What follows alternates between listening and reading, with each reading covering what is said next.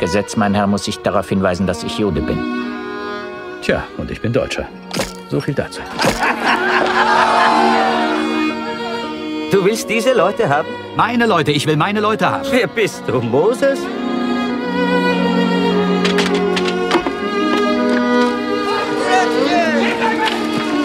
Es heißt, Ihre Fabrik sei ein Zufluchtsort. Es heißt, Sie seien ein guter Mensch. Wer sagt das?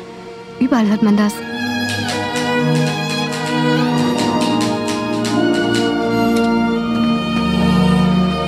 Das Einzige, was du mir sagen musst, ist, wie viel es dir wert ist. Wie viel ist dir ein Mensch wert? Nein, nein, nein, nein. Die Frage muss lauten, wie viel ist er dir wert?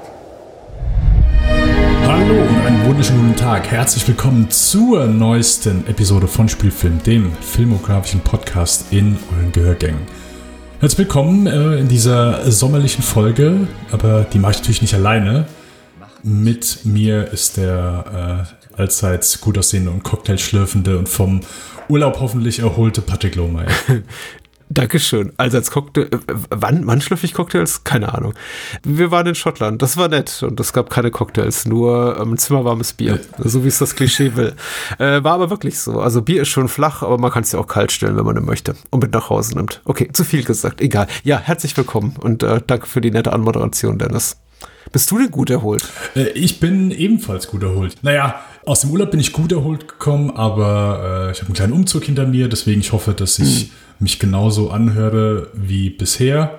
Das Mikro ist zumindest richtig eingestellt und ich nehme auch mit dem korrekten Mikro auf. Also das checke ich mittlerweile 80 Mal. Die Menschen, die uns zuhören, die sind sowieso fassungslos und komplett desorientiert, weil sie denken, warte mal, heute, die hören uns natürlich zeitnah nach Erscheinen und heute ist der 3. Oktober, Oktober, Feiertag, Dienstag und denken sich, was, äh, Sommerurlaub, was wollen die?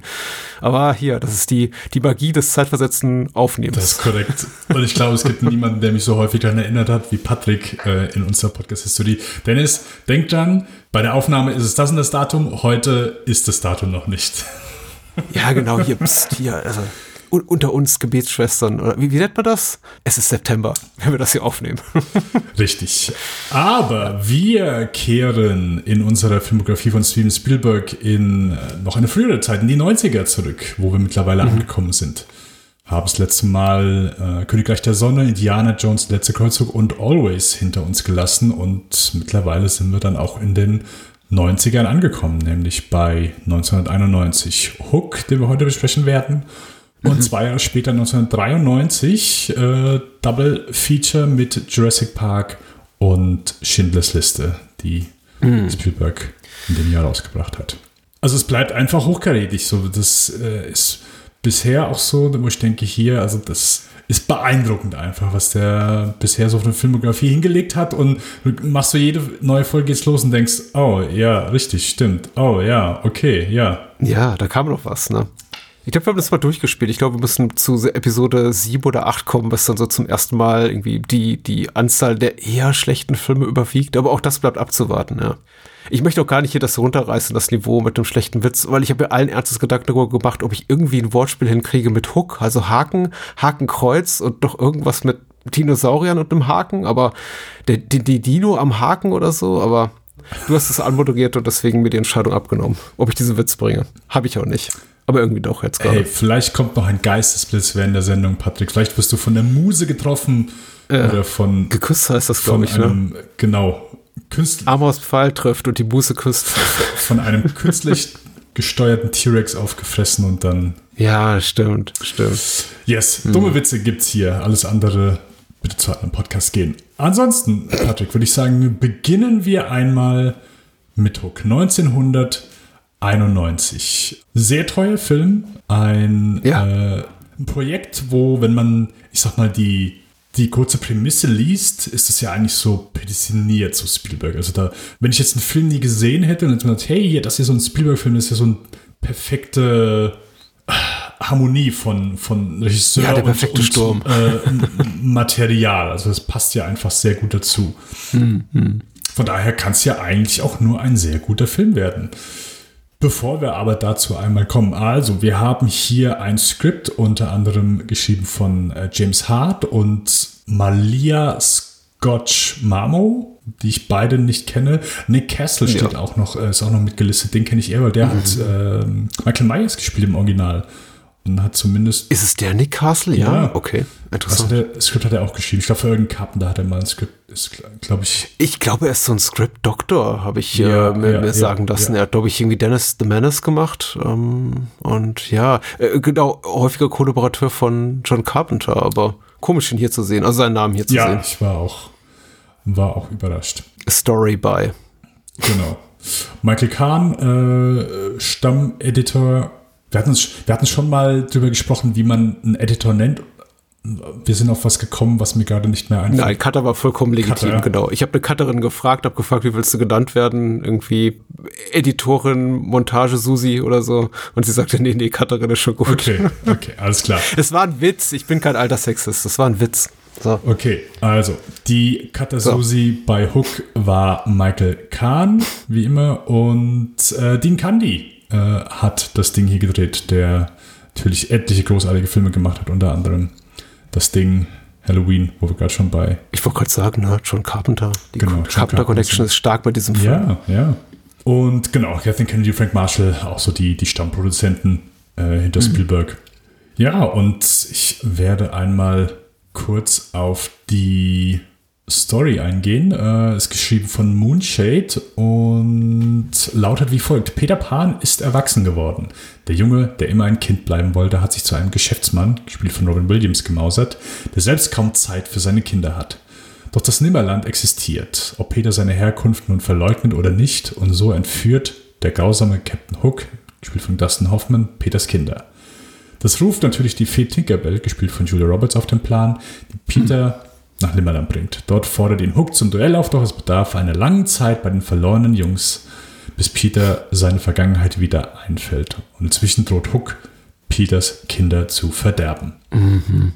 Patrick, wie, wie ist denn so deine Geschichte mit Hook? Ist das ein, ein Favorit aus deinen Kindertagen gewesen? Hast du ihn Nein. damals gerne gesehen? oh, das Nein kam schnell. Äh, Entschuldige die vehemente Re Reaktion. Es kam tatsächlich also aus dem tiefsten Innern meines, Untiefen meines Bauchs heraus. Also ich wollte das gar nicht, aber es war sofort so, nein.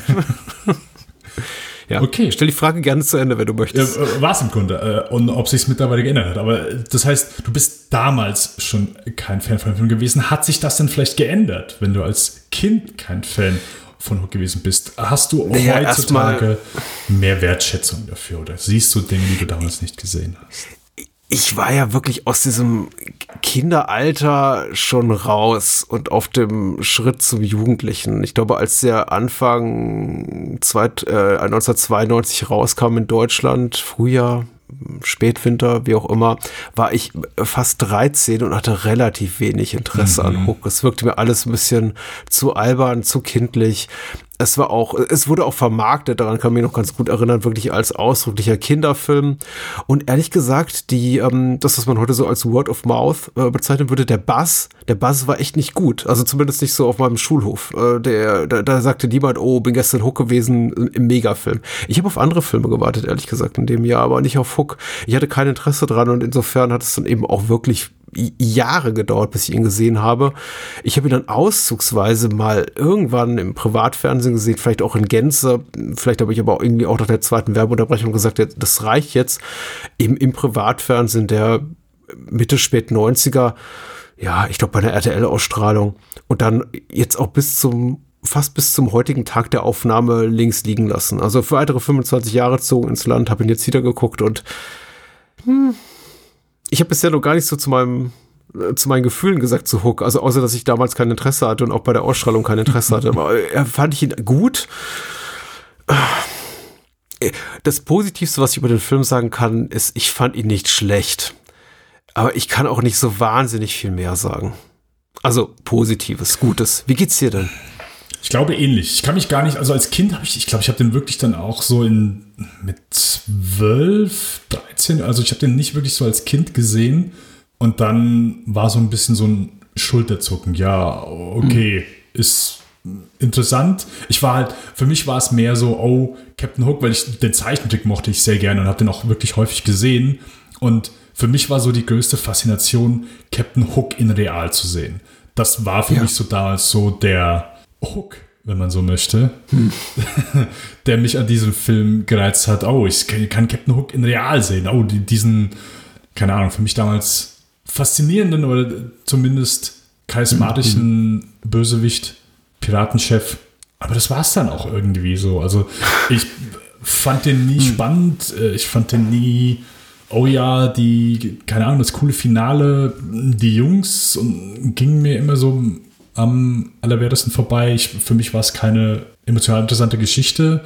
Und ja, es war halt so, ja, okay, Hook ist ein Film, den es gibt, den ich gesehen habe und mhm. das war es dann aber auch. Und ich glaube auch jetzt mit, mit der Sichtung, ich bin gerade überlegen, vielleicht habe ich ihn zweimal gesehen, aber nicht, nicht wirklich mehr. Mhm. Ja, ist, ist dann auch so geblieben bis, bis heute, weil Hook gehört ja so, gehört zur Familie, wo zumindest auch Forrest Gump so irgendwie dazu gehört. Ganz egal, wie Gefühle gegenüber diesen Filmen, die man jemals hatte, das Internet zeigt einen dann auf, nein, nein, das ist ein schlechter Film und du darfst ihn nicht mögen. Ja, ja ist ein bisschen so wie mit den Star Wars Prequels für mich. Ich meine, allein die Schauwerte, gut, die sind jetzt auch bei den äh, Prequels von George Lucas weniger gut gealtert, einfach weil die, die Trickeffekte nicht mehr so gut aussehen mhm. wie vor 15, 20, 30, 25 Jahren. Einfach, das ist, da hat der Zahn der Zeit eigentlich schon wenige Jahre Erscheinen dran genagt. Wohingegen Hook eben immer noch gut aussieht. Ja. Aber was die ja. Filme eben ein für mich so ein bisschen ist, dass sie im Grunde vergessenswert sind, dass einfach ein, eine gute Gelegenheit ist für einen etablierten Hollywood-Filmemacher sehr viel Geld zu verbrennen und auch ein wirklich knallhartes Kommerzprodukt rauszubringen, nach offenbar auch seinen persönlichen Vorstellungen. Also so als ähm, Vanity Project, mir fällt leider kein gutes deutschsprachiges Wort dafür ein, ist es wirklich bemerkenswert. Also sich das anzugucken und zu denken, meine Güte, ey, da sind alle möglichen dicken Stars drin, die haben riesige Gagen kassiert, die Effekte sind saumäßig, sind, sind wirklich gut für die damalige Zeit, die Kulissen sind fantastisch, nicht immer mein Geschmack, aber auf jeden Fall ist da viel Geld und viel Craftsmanship rein, also viel Hand Handwerkskunst reingeflossen. Da steckt einfach Kohle drin. Und das trägt mich eben über diese nicht eben kurzen zwei, ein Viertelstunden. Äh, das ist auch schon für mich ein großer Kritikpunkt an dem Film. Der ist einfach mal eine halbe Stunde zu lang. Es dauert alles unglaublich lange, weil du hast ja gesagt, man geht da rein, um Peter Pan zu sehen oder Peter Pan als Erwachsen zu sehen oder die Lost Boys zu sehen. Du willst vielleicht Tinkerbell sehen, auf jeden Fall, oder Captain Hook und seine Crew, wie auch immer. Man will auf jeden Fall das Fantastische sehen. Man will das sehen, was man sich, an was man sich, wenn man die Bücher gelesen hat oder sie einem vorgelesen wurde, an was man sich aus den J.M. Barry Büchern äh, erinnert. Und das dauert und das dauert, bis das kommt. Und bis dahin ist es eben, ich weiß nicht mal, was das sein soll. Es ist halt wenig, wenig magisch, finde ich.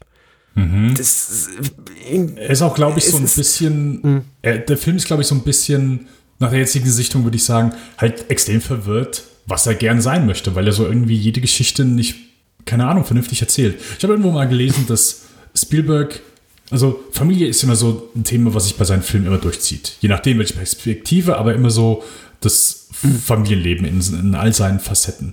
Und Spielberg war lange Zeit ein Filmemacher, der aus der Sicht eines als, als Sohn äh, Filme gemacht hat und mhm. ab, ich würde sagen, nach Hook, was halt, ich würde sagen, ich habe es irgendwo gelesen und fand das ein sehr guter Punkt. Nach Hook äh, ist er dann eher so der Vater, Spielberg der Vater. Und Hook ist so das ja. Bindeglied dazwischen, wo er, glaube ich, so diesen Übergang macht. Und deswegen, weil er springt hier, glaube ich, so hin und her. So auf der einen Seite, ja, hey, ich möchte auch so Verständnis irgendwie für den Familienvater, aber auch so für ja, die, die abenteuerlustige Seite, so die, die nicht erwachsen werden sein möchte. Und ich finde, das ist so eine perfekte Umschreibung, was ich zu dem Film anmerke. Weil mir ist auch so ein bisschen egal, so dass die Kinder weg sind. Äh, ich finde jetzt auch den Darsteller. Also klingt hart, aber Verstehe, ja, ja. Äh, ich, keine ich mag diesen den Kinderdarsteller, den äh, Darsteller von seinem Sohn. Ich mag ihn nicht so wirklich. Ich finde aber auch, ähm, Robin Williams ist hier der hat später noch ein paar, klar, Rohrkrepierer gemacht, aber ich habe ihm hier richtig angemerkt, wie er sich, der, der sieht halt so verloren aus. Der so, hier, ich glaube, ich habe in diesem Film irgendwie nichts verloren. Ein paar Momente, da, da kommt mir so der, der Robin Williams so, hey, hier, ich darf mal kurz so ein paar Gags raushauen. Aber ansonsten hat er sich, glaube ich, hier mit der Rolle und diesem Film auch nicht so wohl gefühlt. Und das ist zumindest das, wo ich auch sage, ich kann mit Robin Williams Performance und, und ihn als Peter Pan nicht so viel anfangen. Und keine Ahnung, finde ihn, glaube ich, auch nicht so, nicht so passend gecastet. Ja, aber ja. Nee, ja. nee, ich würde dir da recht geben, tatsächlich. Insofern auch noch eine Parallele für mich zu den Star Wars Prequels, die ja auch zumindest zeitweilig, vor allem eben der erste Teil, gefüllt sind mit wirklich herausragenden Schauspielerinnen und Schauspielern, von denen man immer denkt, okay, was machen die da eigentlich? Ach so, die stehen auf einer Tretmühle in einem Greenscreen-Studio und jemand hält ihnen einen Tennisball an der Angel irgendwie vor die Nase und sagt, das ist übrigens hier ein gefährliches dreiköpfiges Monster und du musst entsprechend reagieren. Mhm. Und so fühlt sich für mich auch ein bisschen Robert Williams an. Also nicht ganz so schlimm, weil der arbeitet ja mit echten, einem echten Gegenüber und echten Kulissen. Aber ja, die Produktion ist eben riesig groß. Man merkt, er ist nur ein Rädchen im Getriebe und er versucht sich zu profilieren und kann es eben nicht wirklich. Dustin Hoffman auch, wirft alles in die Waagschale, genau wie Bob Hoskins, Julia Roberts, überhaupt alle Mitwirkenden. Aber es ist so, es ist so, es ist so umsonst. Es ist so verzweifelt, wirkt es eben ein bisschen, weil das, wofür du gekommen bist, ist eben das Spektakel und nicht für die Star-Persone all dieser großen, großen Hollywood-Stars zu dieser Zeit ich bin mir nicht wirklich sicher, warum der Film existiert. Ich, ich glaube, wenn ich mich damit abgefunden habe, dass er existiert, das muss ich ja zwangsläufig, das habe ich auch schon vor über 30 Jahren, der existiert eben, dann denke ich mir, ja, ich glaube, viel besser kann man den auch nicht machen. Aber ich frage mich mhm. eben trotzdem, außer dass sie wirklich viel Geld dafür bekamen, alle Beteiligten, was haben die darin alle zu suchen? Man hört ja auch irgendwie am Set gab es dann Krawall und Dustin Hoffman wollte mehr, mehr Dialog zahlen und überhaupt finde ich es eben überhaupt schon grundsätzlich fragwürdig, dass man eben einen Film nach seiner Figur benennt und ihm diesen Platz einräumt in dieser Geschichte. Warum? Weil das ist ja auch, Hook wird seinem Namen ja auch nicht gerecht. Ich meine, Dustin Hoffmann hat ein paar coole Szenen und ist auch hier und da mal ganz lustig und darf rumgrimassieren. Aber es ist kein Film über Hook sondern eigentlich hauptsächlich ein Film über Peter Pan, was jetzt auch nicht prinzipiell verkehrt ist. Aber warum heißt er da nicht Pan? Mhm. Oder Pan is back? Oder Peter's back? Oder Peter and the Lost Boys Reunited? Oder Revolutions? Oder Reloaded? Oder was weiß ich? Lost Boys, Lost Again. Ja. Ähm, Was machen Phil Collins und, und ja, genau. Glenn Close in diesem Film, in unnötigen Cameos? Hatten die alle zu viel Zeit und zu viel Geld und gesagt, äh, egal. Ja, also, wahrscheinlich. Entschuldigung. Ja, also, hey, also muss man auch sagen, so, dass äh, Spielberg war vielleicht auch vom Kopf her woanders, hat gerade so eine der teuersten Scheidungen durchgehabt, die, ich glaube, bis zu der Zeit irgendwie publik gemacht worden. Also hat sich von Amy Irving mhm. getrennt, scheiden lassen und ja, hat einfach Unmengen an Geld in dieses Projekt reingehauen. Aber ich finde, ich glaube schon, dass man eine bessere Variante dieses Films machen kann. Ich finde das auch echt, das ist okay. eine, ich finde, das ist eine gute Idee. Und das ist auch so, als mhm. Elevator-Pitch kann ich mir auch sehr gut vorstellen, warum vor allen Dingen Spielberg hier gesagt hat, jawohl, geil mache ich. Stell dir vor, mhm. Peter Pan, eine Figur, die du jeder als abenteuerlustiger Junge kennt, der nicht erwachsen werden sollen wollte. Oh, hier, stell dir vor, wir Peter Pan ist irgendwann erwachsen geworden und kommt wieder dort. Also, keine Ahnung, ich finde die Story oder zumindest der Ansatz dieser, dieser Geschichte finde ich gut. Und ich würde mir auch, wenn jemand mhm. sagt, hey, ich mache ein Remake von Hook, wäre ich sogar ein bisschen excited, wo ich sage, ja, kann ich mir gut vorstellen. Kann ich mir sehr gut ja, vorstellen. Ich finde schon, okay. dass diese, dieser Ansatz Potenzial hat. Und vor allen Dingen ist es was, ist es was Neues. Es ist nicht irgendwie, oh ja, Steven Spielberg macht eine, eine Hook-Geschichte. Das ist zum Beispiel, mhm.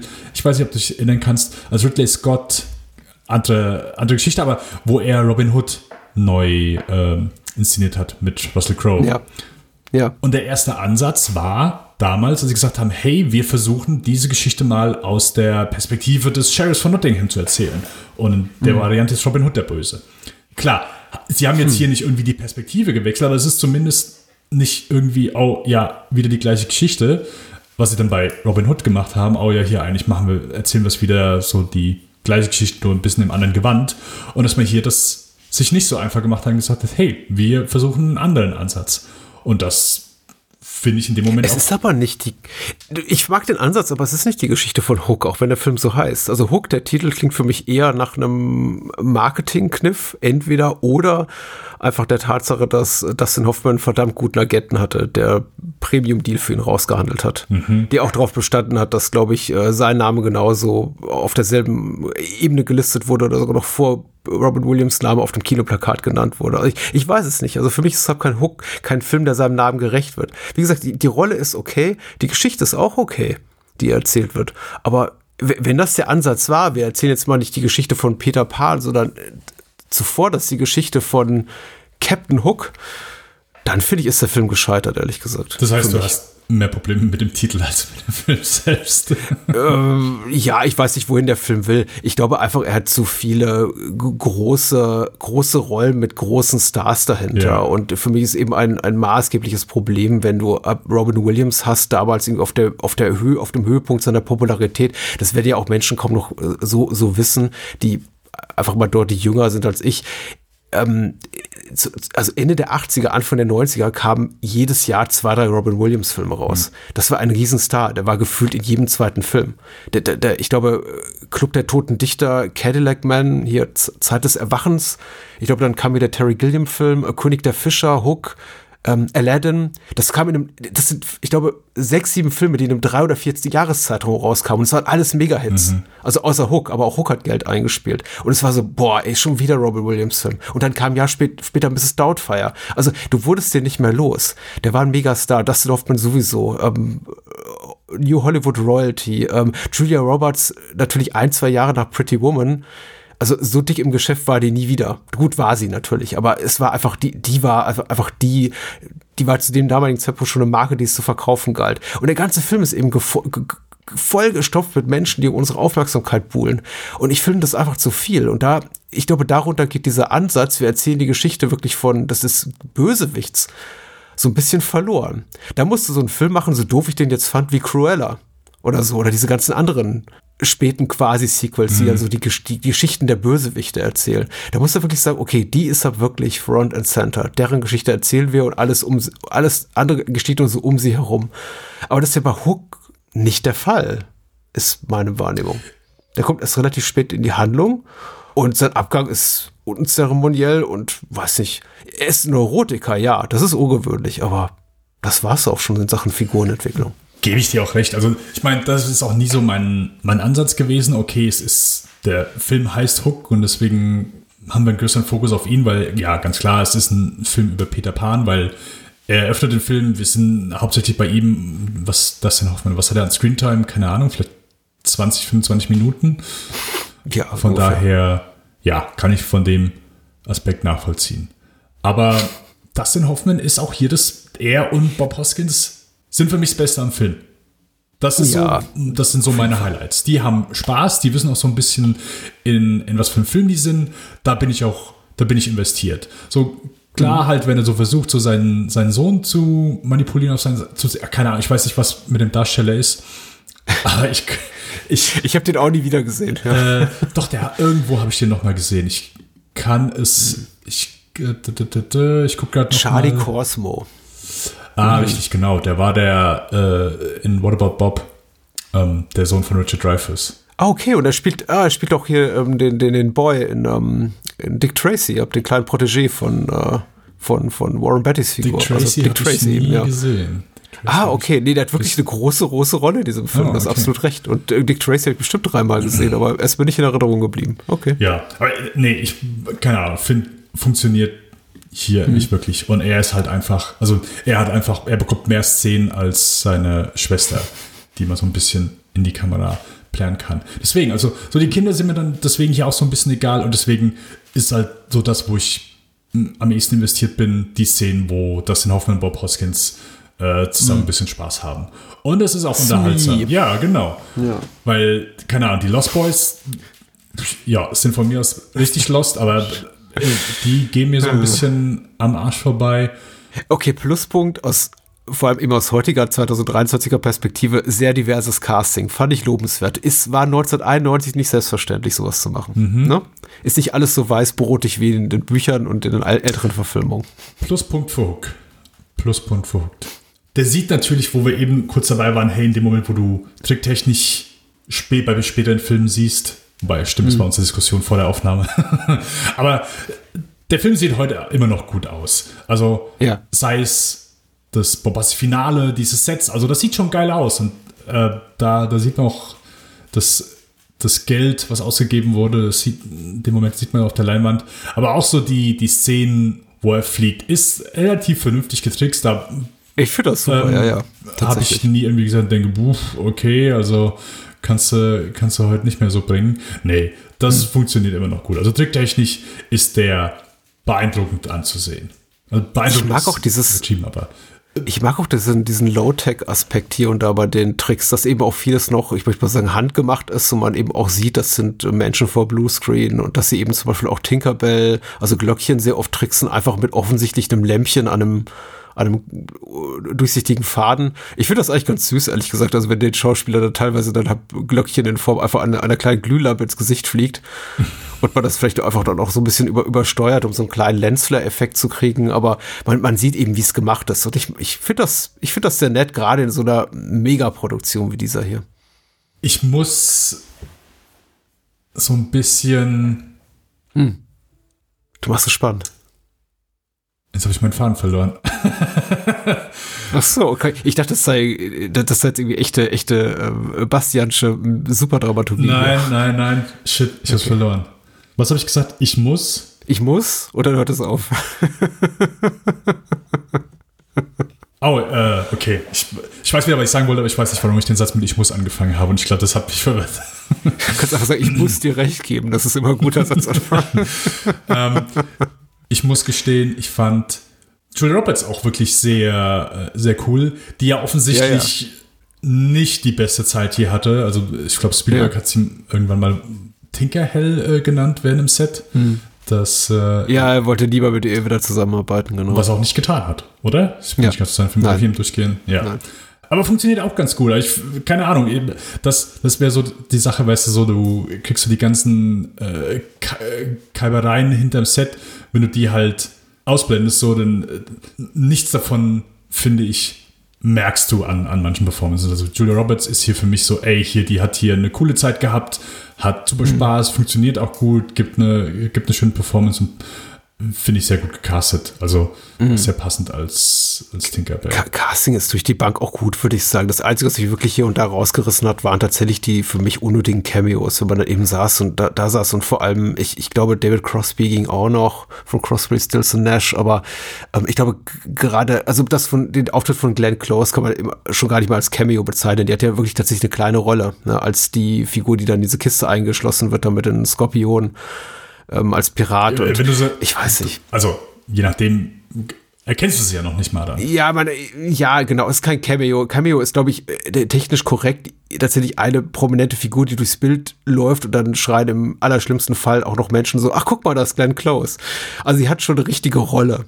Aber warum ich, ich glaube, weil sie es konnten. Und der Film leidet einfach an zu viel Geld. Das ist ein sehr seltenes, merkwürdiges Leiden, aber dieser Film leidet an zu viel Geld. Und so viele Menschen, die gesagt haben, hey, ich mache da auch mit und ich will auch mal kurz hier vertreten sein. Und ich habe auch früher immer gerne Peter Pan gelesen. Und wenn ähm, Spielberg einen Peter Pan-Film macht, dann will ich eben auch dabei sein. Mhm. Und ach, merkwürdiger Vorwurf. Er ist auch ich weiß nicht, ob es auch der Tatsache geschuldet ist, dass eben auch alle da mitwirken wollten und auch alle was Neues aus dem Stoff rausholen wollten, vielleicht gedacht haben, ach, der Stoff ist auch zu abgegriffen, so klassische ähm, Märchen, Erzählungsstoffe funktionieren nicht mehr, dass man hier so viele neumodische Elemente rei reingebracht hat. Ich finde, alles, was hier an dem Film neumodisch ist, funktioniert für mich gar nicht. Wenn die wirklich so im Peter Pan Land sind, also im Nimmerland und dann äh, Robin Williams in seine alte äh, Identität als Peter Pan zurückfindet, als der, der eben nicht sein Gedächtnis verloren hat, ist alles cool. Und da gibt's irgendwie Säbelkämpfe und Kloppereien und alles ist irgendwie ganz lustig. Aber dieses ganze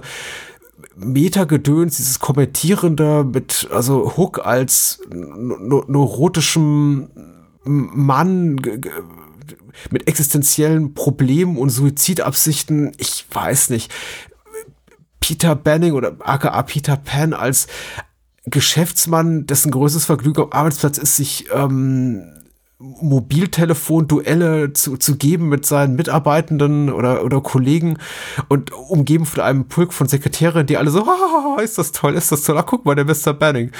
Also ich, ich weiß nicht, ich weiß, es soll alles so ein bisschen die, das, das, die, die Peter Pan-Geschichte entzaubern und auf so eine realitätsnähere Ebene heben, die sich so glaubwürdig auch in unser Welt so, so oder so ähnlich zutragen kann. Aber das funktioniert für mich gar nicht. Also ich, ich wünsche, diese ganze, diesen Modernisierungsanspruch, den offenbar hier Spielberg und seine Autoren haben, den hätte es nicht gegeben. Und wieder bin ich bei einem Film, von dem ich mir wünsche, er wäre ein anderer. Mhm. Aber so ist es eben. Tut mir leid.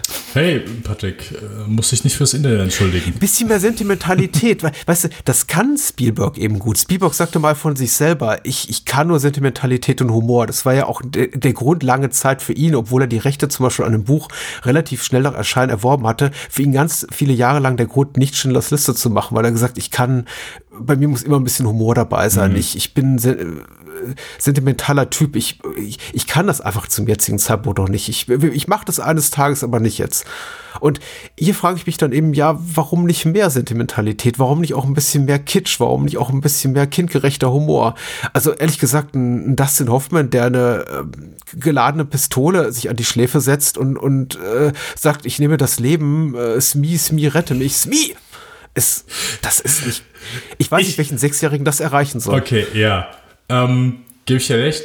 Aber da habe ich mehr, also mehr äh, drüber gelacht als. Und dann habe ich mich vielleicht mehr dann gestört als, keine Ahnung, dann, wo, wo, sie sagen, okay, wir machen jetzt für Jack machen wir ein, ein Baseballspiel und äh, schießen zwischen ja. Spieler, weil die das Spiel nicht verstanden haben.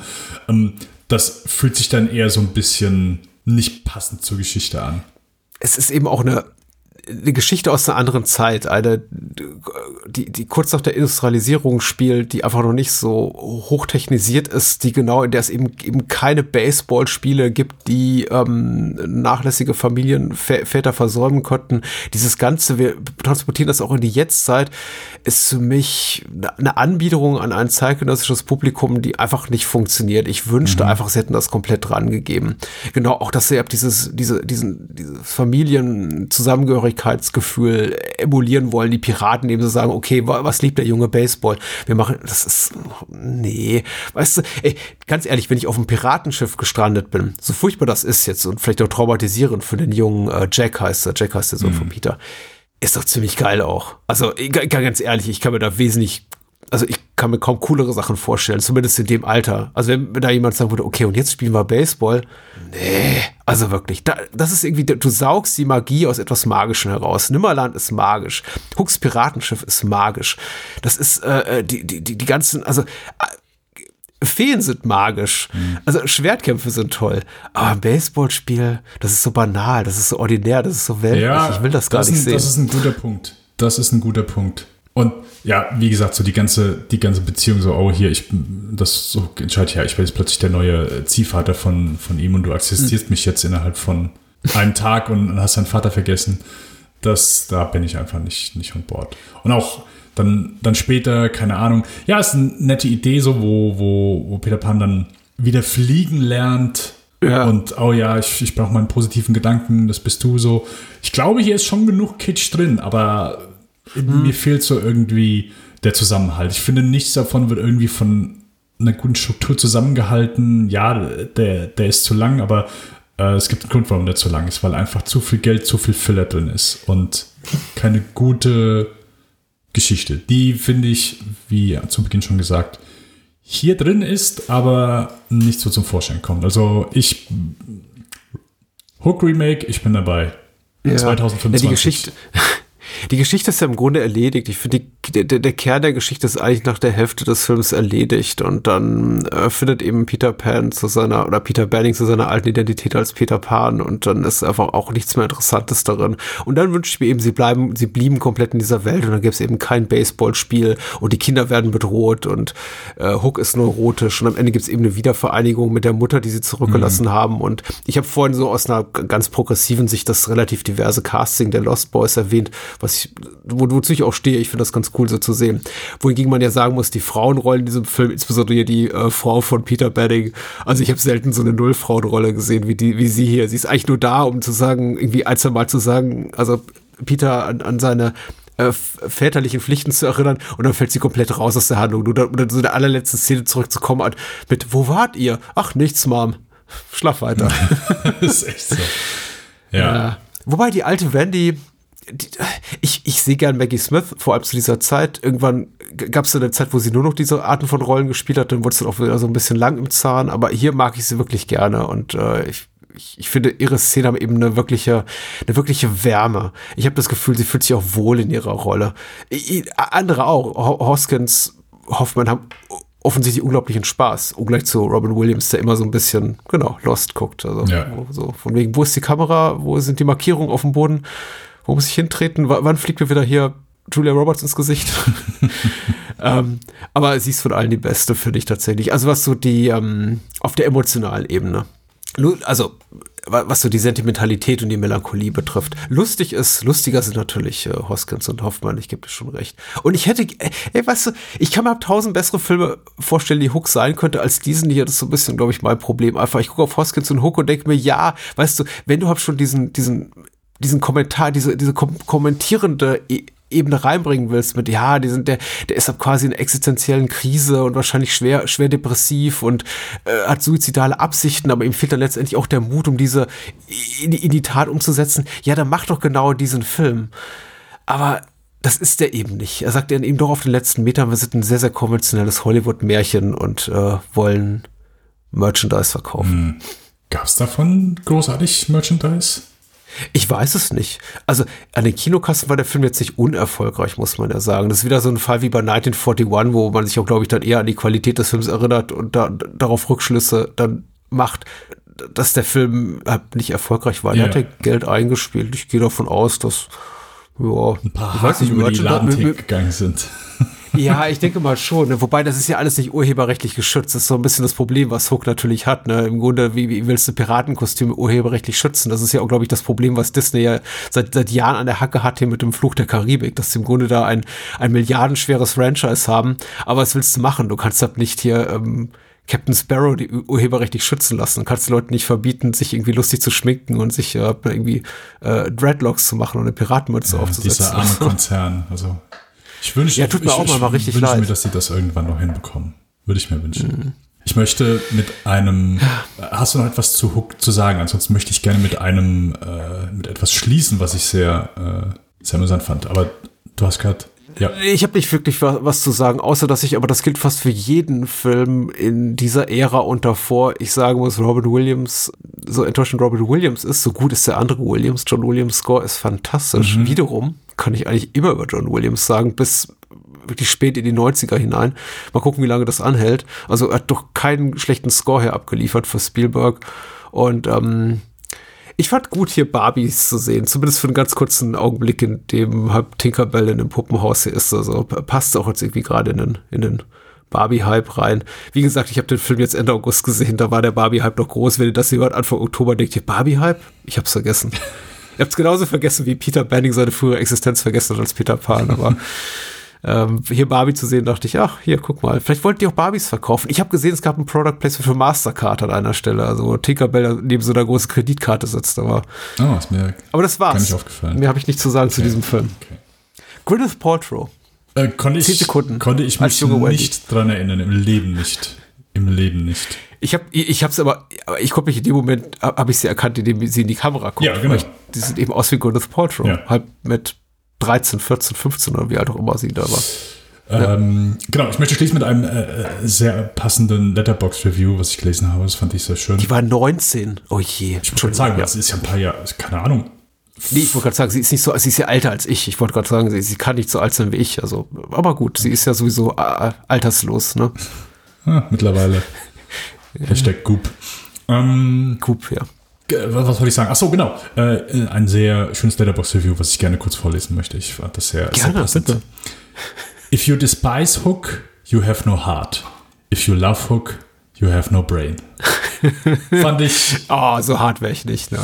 fand ich, fand das sehr amüsant, ja. Nein, aber Ja. ich glaube, um das vielleicht so abzuschließen, die meisten, die vielleicht sagen, hey, ich kann damit was anfangen oder ich mag den, ich glaube, das ist ausnahmslos, sind es Menschen, die diesen Film als Kind gesehen haben und als Kind den einfach super fanden und das einfach so Teil ihrer Kindheit ist. Falls jemand anders Ja. äh, nicht so geht und sagt, hier, ich habe den mit 30 das erste Mal gesehen, äh, Top 5 beste Filme aller Zeiten, you do you, aber ich glaube, der, der Großteil, der sagt, ja, ich kann mit Hook was anfangen, ist, ist das einfach eine, eine Kindheitserinnerung. Wie bei mir die drei Ninja Kids. Ja, natürlich, das kann sein, aber ich meine, in, in der Regel entwickelt man sich eben auch äh, neural, mental und wie auch immer mhm. intellektuell weiter und kann dann eben auch unterscheiden irgendwann, was ist ein guter, was ist ein schlechter Kinderfilm. Und ich habe ganz viele ehemalige Lieblingsfilme, von denen ich heute sage, äh, ja, es ist, ist nicht so toll. Gehen wir mal ein Jahr zurück, Entschuldigung, ich werde das so eben los, dann halte ich auch die Klappe. Aber Anfang 1990 kam Ghostbusters 2 in die Kinos. Und für mhm. mich gab es nichts Besseres einfach zu dem damaligen Zeitpunkt. Ich habe meine Eltern die ganzen Weihnachtsferien genervt damit, dass ich in Ghostbusters 2 will, der, glaube ich, in der ersten oder zweiten Januarwoche anlief, 1990. Und einer musste ja mit ein Elternteil, weil ich war damals noch nicht zwölf, also kurz vor meinem zwölften Geburtstag. Und ich kam aus Ghostbusters 2 und es war der beste Film aller Zeiten. Mhm. So für ein, zwei Jahre lang. Und dann habe ich ihn im Fernsehen wieder gesehen und dachte, na, eigentlich ist es wie der erste, bloß nicht so gut. Und dann kam irgendwann der Punkt, den ich eben sagte, ja, weißt du, nicht mal mehr Top 100, nicht, wahrscheinlich nicht mal mehr Top 1000 irgendwann meiner Lieblingsfilme. Und ich, ich kann mir vorstellen, dass mit Hook, will damit sagen, ich kann mir vorstellen, dass es super viele 7, 8, 10-Jährige gab, die Hook 91, 92 gesehen haben und gesagt haben, mega. Aber mich würde es tatsächlich sehr, sehr wundern, wenn mehr als ein Prozent derer heute noch sagt, 30 Jahre after the fact, immer noch einer meiner Lieblingsfilme. Hm. Aber ne, stelle ich mal hin als, als nicht belegbare oder nicht widerlegbare These, wie man will. Es würde mich auch sehr wundern. Tja. Dann springen wir einmal in das Jahr 1993. Äh, oh, ja. Jurassic Park. Äh, Steven Spielberg hat die Dinos losgelassen auf die große Leinwand. Äh, geschrieben von, äh, ich wollte Michael Cap sagen, aber es ist natürlich David Cap, mhm. der große Blockbuster-Autor, den wahrscheinlich so die meisten kennen. Hat die Spider-Man-Filme gemacht. Äh, Mission Impossible hat ja. er beim ersten mitgeschrieben, weil war es nicht eigentlich hier äh, der Robert Town, Robert Town genau. Mhm. Ähm, aber auch sonst hat er noch ein paar Spielberg-Filme gemacht. Äh, Kalitos Way hat er geschrieben, also eins wurde Palmer-Filme. Mhm. Genau, unter anderem ja. auch Jurassic Park. Panic Room natürlich als Fincher-Fan. basierend auf einer Vorlage von Michael Crichton, der mhm. wahrscheinlich so das, was David Kep für als, als Drehbuchautor ist in der in Hollywood, ist Michael Crichton wahrscheinlich so in der Romanwelt. Ich glaube, so die. Ja, das kommt schon hin, ja. Auf jeden Fall echter Blockbuster-Autor. Ich glaube, äh, der Großteil seines Schaffens wurde ja auch verfilmt. Ja.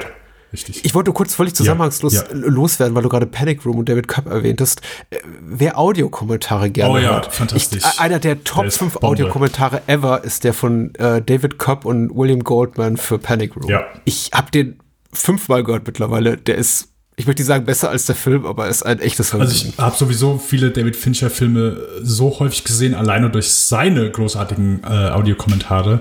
Aber mhm. der ist halt auch wirklich Bombe. Also wer dieses Panic Room, äh, vor allem wer dieses Dreier-DVD-Set hat mhm. oder hatte, also das war super. Allein mit dem Making-of, was noch drauf war, weil das ist auch immer so bei David Fincher-Filmen, deswegen finde ich so schade, dass er jetzt gerade nur seine Netflix-Filme macht, weil es gibt kein Audiokommentar, gibt kein Bonusmaterial. Mhm.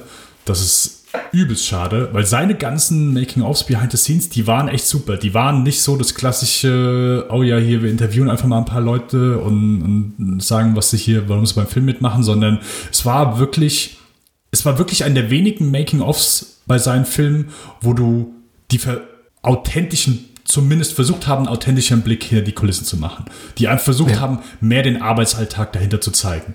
Und das ist so interessant. Also wer da gerne reinguckt. Also Social Network war auch super. Selbst hier Benjamin Button war kein guter Film, aber das ist das Making-of dazu. Also die kann ich echt nur empfehlen. Und bei Panic Room war das, war das ebenso. Und das ist sehr unterhaltsam und sehr lehrreich. Und genauso gehört dieser Audiokommentar dazu. Das komplette Gegenteil eben von Steven Spielberg, der überhaupt nicht über seine Arbeit reden möchte am allerliebsten. Der gerne mal so ein Interview gibt hier und da, aber nie ein Audiokommentar aufzeichnet. Und auch in, in den Making-ofs zu seinen Filmen auch nur als der Typ im Stuhl auftaucht, der dann sagt, ja, das war schon eine spannende Erfahrung. Ja, sehr schade. So, so ähm, genau, wo waren wir? Autoren, genau, richtig. David Cap mhm. und Michael Crichton basieren auf einer Vorlage von Michael Crichton. Ähm, genau. Mhm. Die, was hast du gesagt, Schnippelliese ist hier wieder Michael Kahn. Ich habe gesagt Montage-Susi. und ja. äh, den kann die wieder hinter der Kamera. Kathleen Kennedy hier als Produzentin. Frank Marshall, ihr Produzentenpartner und Ehemann ist eine Emlyn-Produktion. Ne? Ich glaube, solange wir über Emlyn-Produktion reden, ja. was ja, glaube ich, bis DreamWorks fast alle sind, die Spielberg bis dahin gemacht hat, also bis er DreamWorks gegründet hat, sind die immer dabei. Genau, weil ich ihn eben natürlich äh, vergessen habe, John Williams wieder hier am Score. Großes Ding, äh, großer Film, mhm. hat ist wahrscheinlich sehr vielen bekannt, äh, von sehr vielen beliebt, hat ordentlich eingespielt und hat ja große Fußstapfen gelassen im, im Blockbuster-Kino, wie es von an fortging, was er natürlich auch schon 20 Jahre vorher gemacht hat mit, äh, mit der Weiße Hai. Mhm. Patrick, mhm. wie ist dein emotionales Verhältnis zu Jurassic Park? Er ist ein bisschen abgeflacht im Laufe der Jahrzehnte, oh, okay. aber als der Film, äh, nee, also ich finde ihn immer noch sehr, sehr gut, tatsächlich. Ich, ich, ich mag ihn tatsächlich sehr. Es gibt wenig, was der Film falsch macht, überhaupt nichts falsch macht. Also auf einer erzählerischen Ebene macht er alles richtig. Ich habe dann auch ein paar Jahre später nochmal den Michael Crichton-Roman gelesen, aber mir geht's mit Dino Park, wie die deutschsprachige Ausgabe hier hieß, ähm, genauso wie mit fast allen äh, Michael Crichton Roman in so in dem Sinne, dass ich die Ideen dahinter immer ganz gut finde. Ich finde, er ist aber einfach kein guter Autor. Also die, die Figuren sind flach und die Geschichten, ja, mitdichten so wahnsinnig interessant, folgen einfach immer demselben Schema. Ähm, Spielberg und Cobb äh, variieren das ja hier auch ein bisschen, machen zum Beispiel aus John Hammond eher einen Sympathieträger. Das ist im Roman natürlich überhaupt nicht. Das ist wirklich so der skrupellose Tycoon, dem Menschenleben völlig egal sind und bringen natürlich auch hier mehr Humor rein. Casting also macht wahrscheinlich hier auch noch mal ein bisschen was so. Absolut, ja.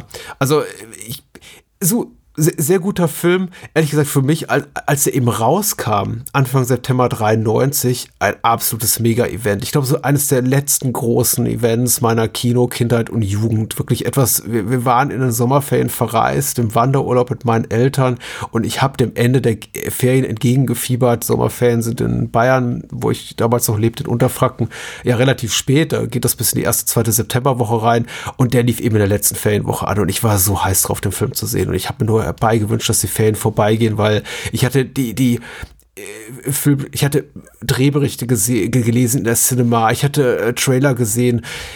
Das, das sah einfach alles so fantastisch aus. Natürlich auch die ganze Berichterstattung mit den computergenerierten Spezialeffekten. Das war einfach ein Riesending. Mhm. Also einfach nur da reinzugehen für den Wow-Faktor. Und dann kam eben noch diese furchtbare Bildkampagne, wovon ich glaube ich auch schon mal im Bahnhofskino-Podcast erzählt hatte. Und überhaupt die, die Klatschpresse, die dann sagte, ja, ist der nicht vielleicht doch zu brutal für ab 12? Vielleicht sollte man den dann doch ab 16 machen. Und da wurden dann eben auch so ein paar Moralhüter interviewt, die dann sagten, ja, da wird ja ein, ein Mensch, Mensch in Gänze verschlungen und ein anderer kriegt Säure ins Gesicht und Kinder in äh, Gefahrensituationen. Und ich dachte, fuck no. Also wenn die diesen Film jetzt rausbringen, ab 16, und ich kann den deswegen nicht sehen, werde ich wahnsinnig. Ich bringe euch alle um. Haben sie zum Glück nicht gemacht. Also der Film kam ab 12 in die Kinos. Und ich konnte ihn dann sehen und ich war hellauf begeistert. Ich glaube, ich habe ihn in dem äh, Spätsommer auch zweimal gesehen. Und äh, ich, ich finde ihn immer noch sehr, sehr, sehr toll tatsächlich. Also es ist nicht mehr wirklich die große, flammende Liebe eines äh, damals 14-Jährigen. Aber ich er ist toll, er sieht toll aus. Weil du sagst, ich habe, du hättest dich vorhin auf irgendwas bezogen, was wir so im Vorgespräch erörtert haben. Nur kurz zur Aufklärung. Ich habe davon erzählt, dass ich jetzt kurz äh, in, in, in 4K bei einem großen Streaming-Dienstleister gestreamt habe. Und ähm, natürlich die Effekte, die computergenerierten Effekte Anno 93 jetzt nicht mehr so einer 4K-Auflösung oder so einer HDR Präsentation irgendwie standhalten. Also man sieht eben, die sind so eher so auf DVD-Niveau gemastert und das sieht eben alles so ein bisschen matschig aus. Mhm. Aber trotzdem, es sind ja nur ein paar Minuten computergenerierte Effekte. Der Rest ist ja hier mit, mit Animatronik gelöst. Das sieht natürlich alles immer noch fantastisch aus. Mein Sohn hat den Film mitgeguckt und kommentierte eben hier und da, die sehen gar nicht echt aus. Aber hat es, hat es bei den computeranimierten Szenen gesagt oder hat ja. es bei den. Äh ja, am Anfang kommt okay. der, ich glaube, ich muss ist es der Bronto? Ich glaube, es ist ein Brachiosaurus zu Beginn. Diese Brachiosaurus-Herde. Und als die mal in Gänze gezeigt wird, als dann eben halt Sam Neill und Laura Dern auch komplett fassungslos ihre Brillen vom Gesicht nehmen Was und offene Münder dastehen. nee, hat er nicht. Und er sah dann eben diese Brachiosaurus, guckte er mich an und sagte, das sieht überhaupt nicht echt aus. Okay. Was ist deine, deine Erinnerung, deine Beziehung damals hier heute zu Jurassic Park? Ich wollte den auch gerne, sehr gerne sehen, aber als er ins Kino rauskam, da war ich noch viel hm. zu jung. Aber wir sind, wir sind damals, ähm, wir hatten ein Wohnmobil und sind damit immer äh, häufig in Urlaub gefahren. Und wir sind dann irgendwann, waren wir an einem deutschen Campingplatz. Und ich war vielleicht hm. zehn oder elf. Äh, ich weiß schon nicht mehr. Auf jeden Fall hatten die bei diesem Campingplatz ein Kino. Und frag mich nicht, wie das funktioniert hat, aber im Grunde lief da ab 14 Uhr bis abends um 11, 12 Uhr durchgehend was. Also der Typ, der es auch programmiert hat, der manchmal hat er einfach TV-Episoden gezeigt, manchmal hat er Filme gezeigt, querbeet. Ja. Ich weiß auch nicht, wie er die gezeigt hat. Ich kann mir, kann mir auch nicht erinnern, okay, ist das, hat er einfach Videokassetten da reingedrückt und dann war das wirklich, konnte er da wirklich äh, 35 Millimeter vorführen. Auf jeden Fall, das war natürlich für, Unwahrscheinlich. wahrscheinlich, ja. Ja, wir hatten, erinnert mich gerade an so ein Kinderkino, was wir damals im Möbelhaus äh, vor, vor Ort da hatten in, in Würzburg und da lief eben auch den ganzen Tag Asterix in so einer Endlosschleife und wahrscheinlich, weil sie keinen anderen Film hatten und das war eben Video. Man konnte immer so ein bisschen die, die, die, die Scanning-Streifen Okay. immer so sehen. Na, auf jeden Fall, ich habe äh, mich häufige Tage in, dies, in, dieses, in dieses Kino verirrt. Ja, meine Mutter war bedacht darauf, dass ich das dann sehe, weil da war halt, gab es keine Alterskontrolle, nichts. Und, und dann habe ich da an einem Nachmittag, habe ich erst äh, Nackte X-Folge geguckt, Feuer, mit, also aus der ersten Staffel mit diesem Pyromanen. Und, Okay. und direkt danach lief Jurassic Park, nachmittags halt so um 16 Uhr. Und meine Mom hatte, hatte mitbekommen, dass da eventuell auch diverse Filme laufen, die der kleine Dennis noch nicht sehen darf. Hat mich natürlich nicht aufgehalten. Und dann habe ich Jurassic Park dort im Kino gesehen, bis vielleicht drei, vier Minuten nach der großen T-Rex-Szene. Und dann kam meine Mom rein und ich saß in der zweiten Reihe. Und der hat, also Saal kann man es nicht nennen, aber waren zumindest jetzt 15 vielleicht äh, da und sagt ganz laut, Dennis, du weißt doch ganz genau, dass du den noch nicht sehen darfst. Du kommst jetzt raus. Und zog mich aus, äh, aus diesem Kinosaal Oh. raus. Oh. Ich war nicht beschämt. Mir war es auch nicht peinlich. Das Einzige, woran ich schon denken konnte, wie geil ist dieser Film bis hierhin. Ich muss den unbedingt weitergucken, weil wenn das Ja. schon so, also der, der Rest muss ja der Wahnsinn sein. Ähm, es hat dann leider, ich, sie hat ein Jahr oder zwei gedauert, bis ich ihn dann durch einen Kumpel auf VHS äh, noch bekommen habe, der, ja, dass ich ihn dann endlich mal in, in Gänze sehen konnte. Ähm, ja, äh, hellauf begeistert. Also ich glaube, wie so viele damals, gut, zu, zu der Zeit war da vielleicht so mein, mein Dino-Fieber schon, schon draußen. Ich habe als, als Kind schon auch so mit Dinos gespielt, aber nicht, weil ich Jurassic Park geguckt habe, sondern einfach, weil es Dinos waren. Und das hat ja, glaube ich, so dieser Film nochmal ins Unermessliche getrieben. Aber geiler Film für mich damals. Also äh, Abenteuerfilm äh, durch und durch, den ich auch alle paar Jahre immer wieder gesehen habe. Und der auch so ein bisschen, also ist natürlich so einer der Filme, der ist, glaube omnipräsent einfach. Also selbst wenn du den nur einmal gesehen hast, durch, keine Ahnung, sei es Wiederholungen, Clips oder sonst irgendwas, ist, glaube ich, schwierig zu sagen, oh ja, Jurassic Park, ich habe den nur einmal gesehen, aber ich kann mich an, an nichts mehr erinnern. Also das, keine Ahnung, man kam ja einfach Werbe, Werbeclips, äh, keine Ahnung, 10, 15 Jahre später, die, die sich diesen Film angenommen haben und ja, ich glaube, die Tatsache, dass es nicht bei diesem einen Teil geblieben ist, ist dann, gehört wahrscheinlich dann auch noch dazu. Aber Ja. ein sehr schöner Abenteuerfilm, den ich auch heute immer noch sehr, sehr gerne schaue und mich dabei sehr gut unterhalten fühle. Ja, total. Ich bin auch bei jedem Wiedersehen, ich habe den Film mittlerweile bestimmt zehnmal gesehen, ohne Ja. zu übertreiben, ähm, äh, überrascht davon, wie gut der funktioniert, weil ich glaube, also wie, wie gesagt, ich war ja damals durchaus schon in etwas reiferem Alter. Ich habe auch ein bisschen die Berichterstattung, was heißt ein bisschen, also ich, ich hing, hing, hing, hing total an jeglicher Berichterstattung zu dem Film. Aber ich habe eben auch die kritischen Stimmen gehört, die gesagt haben, ja, das ist ja im Grunde der, der, der Film al- als Werbespot, um Merchandise zu verkaufen. Äh, du hattest überall diese, diese Dino-Logos, die entsprechenden Tassen, Plüschtiere und ähm, Plastikspielzeuge standen eben auch schon in den Regalen der äh, örtlichen Spielzeugläden, bevor der Film überhaupt in die Kinos kam. Und die T-Shirts wurden verkauft noch und nöcher. Also ich kann auch die ganzen Kritikpunkte verstehen. Und es ist eben, war eben auch schon der, der Roman kommerzieller Erfolg. Dann hieß es eben, ja, Spielberg bügelt den aber glatt, da ist gar nicht mal so viel äh, gesellschaftspolitischer äh, Kritik ist da gar nicht mal so sehr enthalten oder Polit äh, Kritik an äh, dem, dem, die Gefahren des technologischen Fortschritts oder irgendwie die Natur, die zurückschlägt, wie auch immer. Ich glaube, das ist schon in diesem Film drin. Das ist einfach bloß sehr, sehr unterhaltsam verpackt, so gut wie das Spielberg Ja, kann. Und ich, ich, wie gesagt, diese ganzen Kritikpunkte, die auch an dem Film bis heute gemacht wurden, ich habe jetzt auch in Vorbereitung wieder mal das sch- schöne Georg Sesslin Buch rein, rein gelesen und er zitiert eben auch all die und ist, glaube ich, auch selber Vertreter davon. Ich glaube, die Kritikpunkte kann man äußern, die funktionieren für dich, für mich in dem Moment nicht mehr, in dem man anfängt, den Film zu gucken. Weil ich finde, da macht Spielberg einen eben ganz schnell vergessen, dass das hier natürlich ein eiskaltes Kommerzprodukt ist. Aber es ist eben so stimmungsvoll mhm. inszeniert. Es ist so toll gespielt. Es ist technisch so bahnbrechend innovativ, zumindest für die damalige Zeit. Äh, John Williams Score ist einer der besten seiner Karriere, in einer Karriere, die gefüllt ist mit fantastischen Filmmusiken.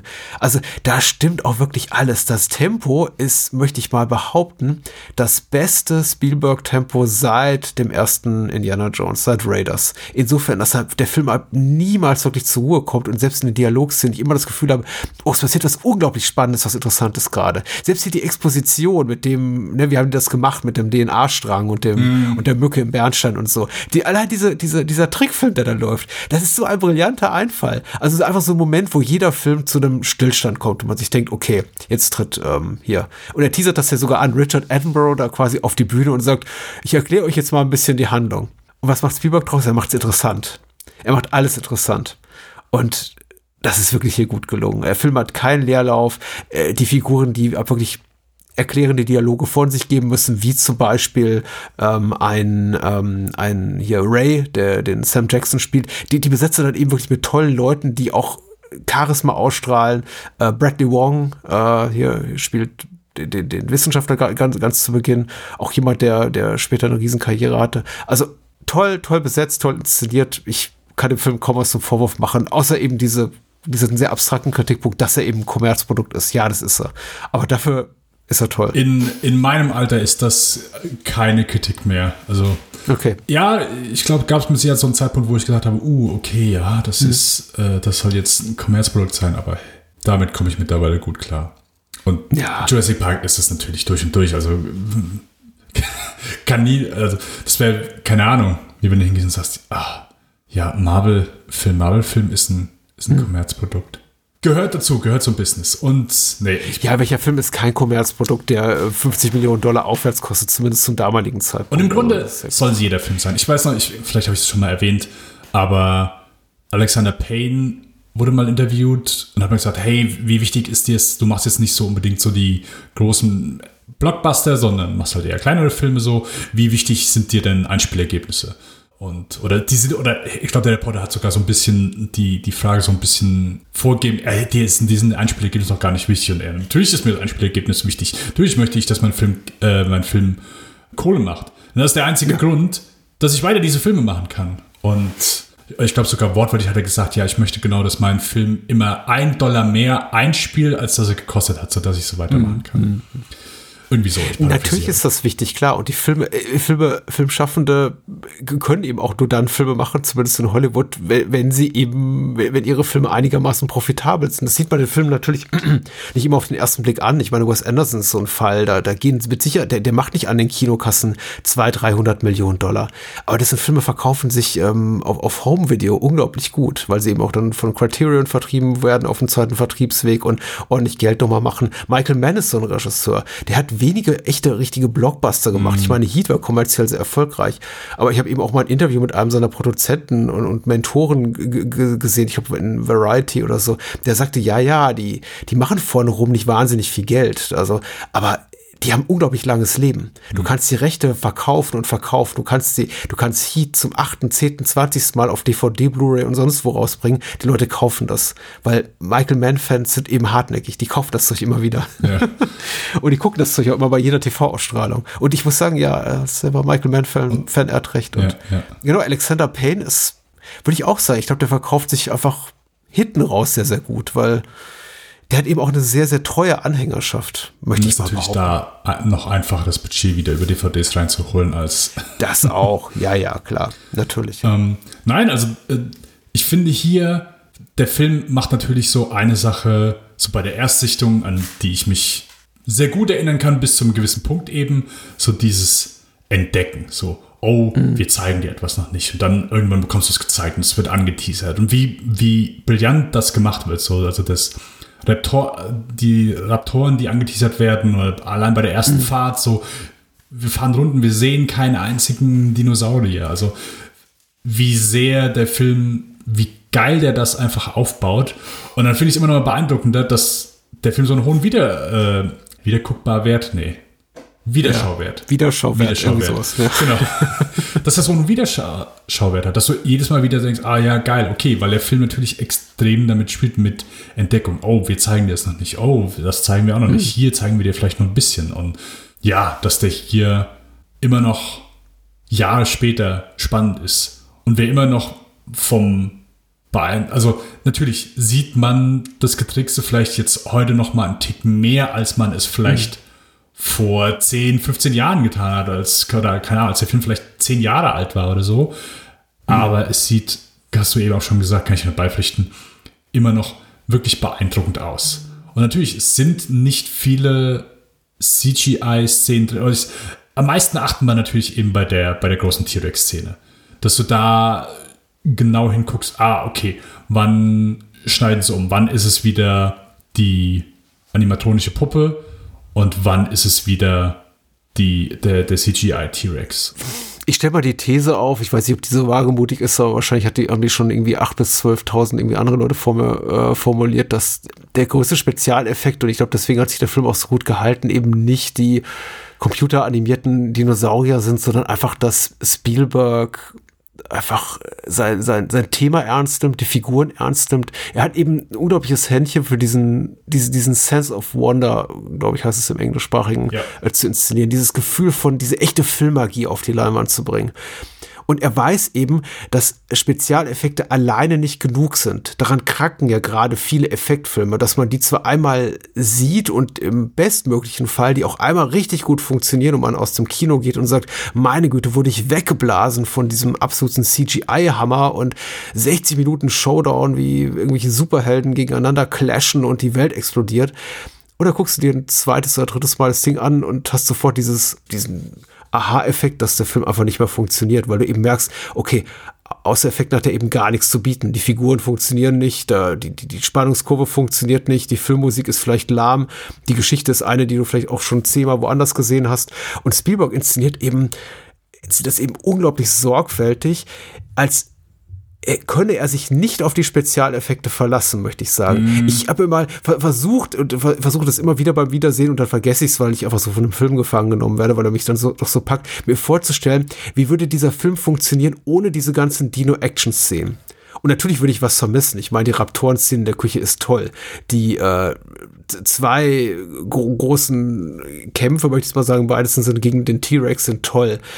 Mhm aber ich, ich frage mich, frag mich, würde der Film auch noch funktionieren ohne all das? Wenn, wir mal, zumindest die ganzen Computereffekte raus werden und man würde eben niemals den T-Rex in der Totalen sehen, sondern eben immer nur den Fuß oder immer nur den Kopf, der sein Maul aufreißt und äh, den, den vielleicht in einer, in einer Nahaufnahme dann den Anwalt frisst und eben nicht mehr in einer totalen. Und ich denke mir, ja, einfach weil es spannungstechnisch mhm. so sorgfältig aufgebaut ist und man so mitfiebert, der hat auch so eine Liebe zu den Figuren und der hat auch Schauspielerinnen und Schauspieler gefunden, die das so gut transportieren können. Das war damals, also ich meine, Sam Neill, Laura Dern, gerade Jeff Goldblum hatte unglaubliche Karriererenaissance jetzt erlebt in den letzten zehn Jahren, aber das waren eben damals und auch für lange Zeit danach keine großen Stars. Keiner hat 93 gesagt, ich gehe in einen neuen Sam Neill-Film. Also trotz das Piano. Und Jeff Goldblum, ja, ach, hat er nicht mal vor ein paar Jahren die Fliege gemacht? Laura Dern war eben die David Lynch-Frau. Also, aber das war eben auch, lag alles ein paar Jahre zurück. Richard Attenborough ist sicher eine beeindruckende Leinwandpräsenz. Äh, genau, respektable, väterlich autoritäre äh, Leinwandfigur. Aber genau, äh, keiner sagt hier der neue Attenborough-Film. Oh, der hat doch, hat er nicht Regie geführt bei Gandhi? Oh ja, den muss ich sehen, der neue Attenborough. Aber die sind alle perfekt gecastet. Also nicht das naheliegendste Casting, aber total perfekt für die Figur, die sie spielen. Jetzt könnte man kritisch sagen, Laura Dern ist zehn Jahre zu jung für Sam Neill, aber komm, geschenkt. So war eben der Sexismus der damaligen Zeit. Ähm, ich finde sie alle richtig gut und ich habe ich, ich möchte behaupten, ohne diese ganzen äh, tollen Effektszenen, also die mittlerweile nicht mehr ganz so beeindruckend aussehen, wäre der Film immer noch wahnsinnig spannend. Einfach nur aufgrund der Tatsache, wie kriegen wir die ganze Elektrizität aus den Zäunen raus? Wie kriegen wir die da wieder rein? Was ist mit diesem ganzen Industriespionage-Aspekt? Wie haben die überhaupt die Dinos kreiert? Ähm, äh, mit, mit dieser Mücken, mit, mit dem Mückenblut und so. Mhm. Allein das ist so unglaublich spannend. Es dauert ja ewig lange, bis so die ersten großen beeindruckenden Effekte kommen. Mhm. Der Brachiosaurus sieht ja, der sah auch schon 1993 nicht so aus, dass ich sagte, boah, ey, ich fall voll, voll von, oh, ich springe aus dem Kinosessel. Aber bis der T-Rex kommt, dauert es rund eine Stunde, aber bis dahin ist der Film schon wahnsinnig spannend und hat eigentlich so gut wie überhaupt keine von diesen ganz tollen computergenerierten Effekten zu tun. Und ich glaube, das ist schon, das ist schon echte Spielberg-Magie, die hier, die hier zutage tritt. Bis eben kurz die Darsteller durchgegangen. Äh, einen hast du nicht genannt, und das ist natürlich der beeindruckende Wayne Knight. Oh, Ja. Oh, Newman, ja, Newman, stimmt. genau. Ich höre gerade noch mal, also ich habe manchmal so ein paar Podcast-Folgen, wo ich sage, ey, die muss ich mir noch mal anhören. Ich habe gerade noch mal die ganzen Blank-Check-Episoden zu Paul Verhoeven äh, höre ich mir an. Ah, okay. Äh, Meine infantile Seite kommt da raus. Ich finde es immer so großartig, wie sie Paul Verhoeven äh, nachmachen.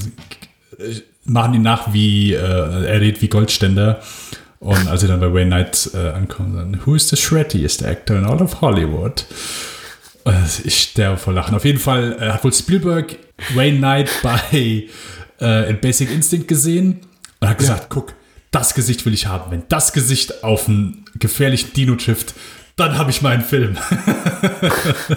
und Ja, äh, ich cool. finde ihn hier auch, äh, ist halt, ja, das ist so ein typischer, ja, Newman, so ein typischer 90er. Hat er sonst noch in irgendeinem großen, ich bin gerade überlegen, in irgendeinem großen Blockbuster oder uns irgendwo mitgespielt?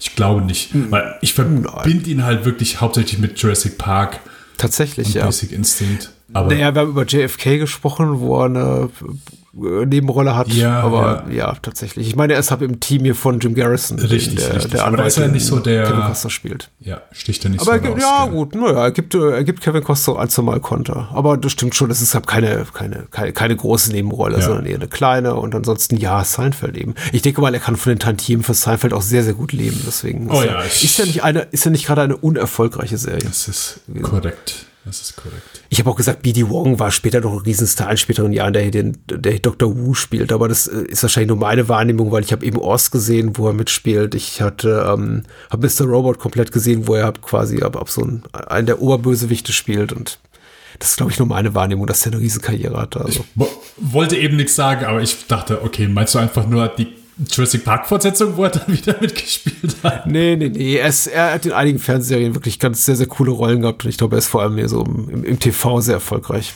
Okay. gewesen. Äh, Jahren. die, diese Gefängnisserie. Ja. Ah, okay. Naja. Richtig, die alte HBO-Serie. Und äh, ja, noch besser eigentlich in, in Mr. Robot, wo er so eine ganz äh, finstere Type spielt. Also das kann er auch sehr gut tatsächlich. Ich bin hier, bin ich auf jeden Fall mehr an Bord mit den Kinderdarstellern. Wir haben eben kurz, also ich habe gesagt, Ja. hier der, der Kinderdarsteller aus, ich weiß nicht mehr, wie er heißt, aus Hook, äh, nicht so mein Fall, aber hier Joe Mazzello, der ja mittlerweile auch so die, die eine oder andere größere Rolle hatte, war später nochmal in The Pacific äh, zu sehen. Äh, Social Network war einer von äh, Mark Zuckerbergs Kumpels und Ah, okay. ja, äh, finde ich hier sehr gut. Also sind, glaube für senil nerviger als für einen Zuschauer, aber finde ich beide funktionieren hier sehr gut. Sind nicht irgendwie, also was heißt, sind nicht nervig? Ich störe mich nur zumindest immer in dem Moment immer dran, wo sie äh, die Lampe ausmachen, äh, äh, wo der T-Rex rauskommt und die, sie leuchten als mit der Lampe darum, wo ich denke, also mach die Ich habe also, Entschuldigung, ich habe dich äh, unterbrochen. alles gut, ich wollte sagen, ich mach die Lampe aus, Kinder, mach die Lampe aus. Also, was soll das? Es platzte, es platzte gerade so aus mir raus, weil ich ja äh, tatsächlich eben bei Hook gesagt habe, dieses Kommentieren, diese, dieses, ähm, wir, wir schreiben die Geschichte weiter und modernisieren sie, hat für mich in Hook überhaupt nicht funktioniert, weil ich mir da viel, viel mehr kindliche Sentimentalität und Sentimentalität, also Sentimentalität und Melancholie gewünscht hätte. Aber hier gibt es ja auch so eine kommentierende Ebene, insofern, dass wir natürlich hier mit Sam Neill ähm, Schauspieler haben, beziehungsweise dessen Figur, ähm, der keine Kinder mag. Und so geht's ja auch vielen vermeintlichen KinozuschauerInnen, die sagen, oh, jetzt kommt die Kindernebenrolle. Oh Gott, ey, das nervige Kind. Ich hoffe, der stirbt oder nervt zumindest nicht. Es ist ja ganz eher selten, dass auch gerade so in Erwachsenenstoffen Kinder auftreten und man sagt, oh juhu, ein zwölfjähriger Protagonist oder weiß nicht, Sidekick der, der, der, der, der Protagonistin, des Protagonisten, da freue ich mich aber drauf. Äh, Und, und hier finde ich das wunderbar gelöst, dass eben quasi Sam Neill mit derselben Attitüde seinen kindlichen Mitspielern, Mitschauspielern äh, äh, entgegentritt mit, ihr nervt, ich mag keine Kinder, Kinder sind nervtötend, sie stinken, sie machen Krach. Und Laura Dern dass in ihrer, in ihrer Rolle immer immer kommentiert mit, was, die stinken doch nicht, doch, doch, die, die, die, die, einige schon. und ich finde das hier unglaublich interessant. So nimmt er da jegliche Lust, äh, Luft raus aus diesem Kritikpunkt, den man ja auch ganz schnell machen könnte, weil natürlich auch Jurassic Park Merchandise verkaufen will. Und man argumentieren könnte, ja, er bringt diese Kinder da rein, die übrigens auch im Roman auftauchen einfach um sich noch an eine jüngere Zielgruppe zu wenden. Und ich finde, er nimmt da hier unglaublich da allen möglichen potenziellen KritikerInnen äh, die Luft aus den Segeln, indem er sagt, okay, ich lasse das quasi mein Hauptdarsteller Sam Neill, dem wahrscheinlich neben Edinburgh etabliertesten Namen im Cast, einfach mehrfach sagen, wie sehr ihn diese Kinder hier nerven. Finde ich sehr cool. Ich lasse es mal so stehen. Ich möchte es auch nicht weiterdenken oder zerreden. Äh, eine Frage. Ariana Richards heißt, Entschuldigung, die ähm, äh, Schauspielerin, die Lex hier spielt, das Mädchen. Die ist auch ganz toll. Die macht furch furchtbar, furchtbar gutes, entsetztes Gesicht kann die machen. Das ist auch, glaube ich, gar nicht so schwer, wo ich mir so denke, also ich glaube, in der Szene, wo die hinten in dem Auto drin liegen und der mhm. T-Rex durch das Dach kommt und sie diese Scheibe halt einfach nur dagegen drücken. Ja. Also, äh, das ist so die, der Moment, wo, also, wo ich mir dann denke, dann in der weiße Hai, wo, wo Quint versucht, den, den Hai wegzudrücken. Also hätte ich eine von beiden Szenen gespielt, ich hätte, glaube ich, genauso gut schauspielen können, wie das äh, diese Schauspieler zu diesem Zeitpunkt getan hätten. Denn ja, ob animatronische Puppe, sonst irgendwas oder nicht, aber ich glaube, allein durch die Umstände wird die einfach ein bisschen mulmig. Ja, ich, ich bin mir nicht so sicher, ob das nicht vielleicht doch Stunt-Personen waren in der Szene. Oh, kann natürlich sein.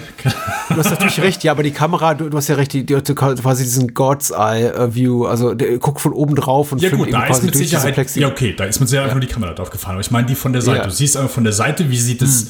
dieses Glas hochdrücken und die Schnauze halt so direkt auf dem ja. Glas drauf sitzt. Ja, das ist schon, ist, ist schon bedrohlich. Tatsächlich hat die Szene auch äh, Henry, mein Sohn, am meisten mitgenommen. Da hat er mehrfach gefragt, die Kinder sterben aber nicht, die Kinder sterben aber nicht. Ich habe gesagt, wart's ab, weil ich natürlich der nette Vater bin. Der, der, der liebe Vater würde sagen, natürlich nicht. Ich bin der Vater, der sagt, wart's ab.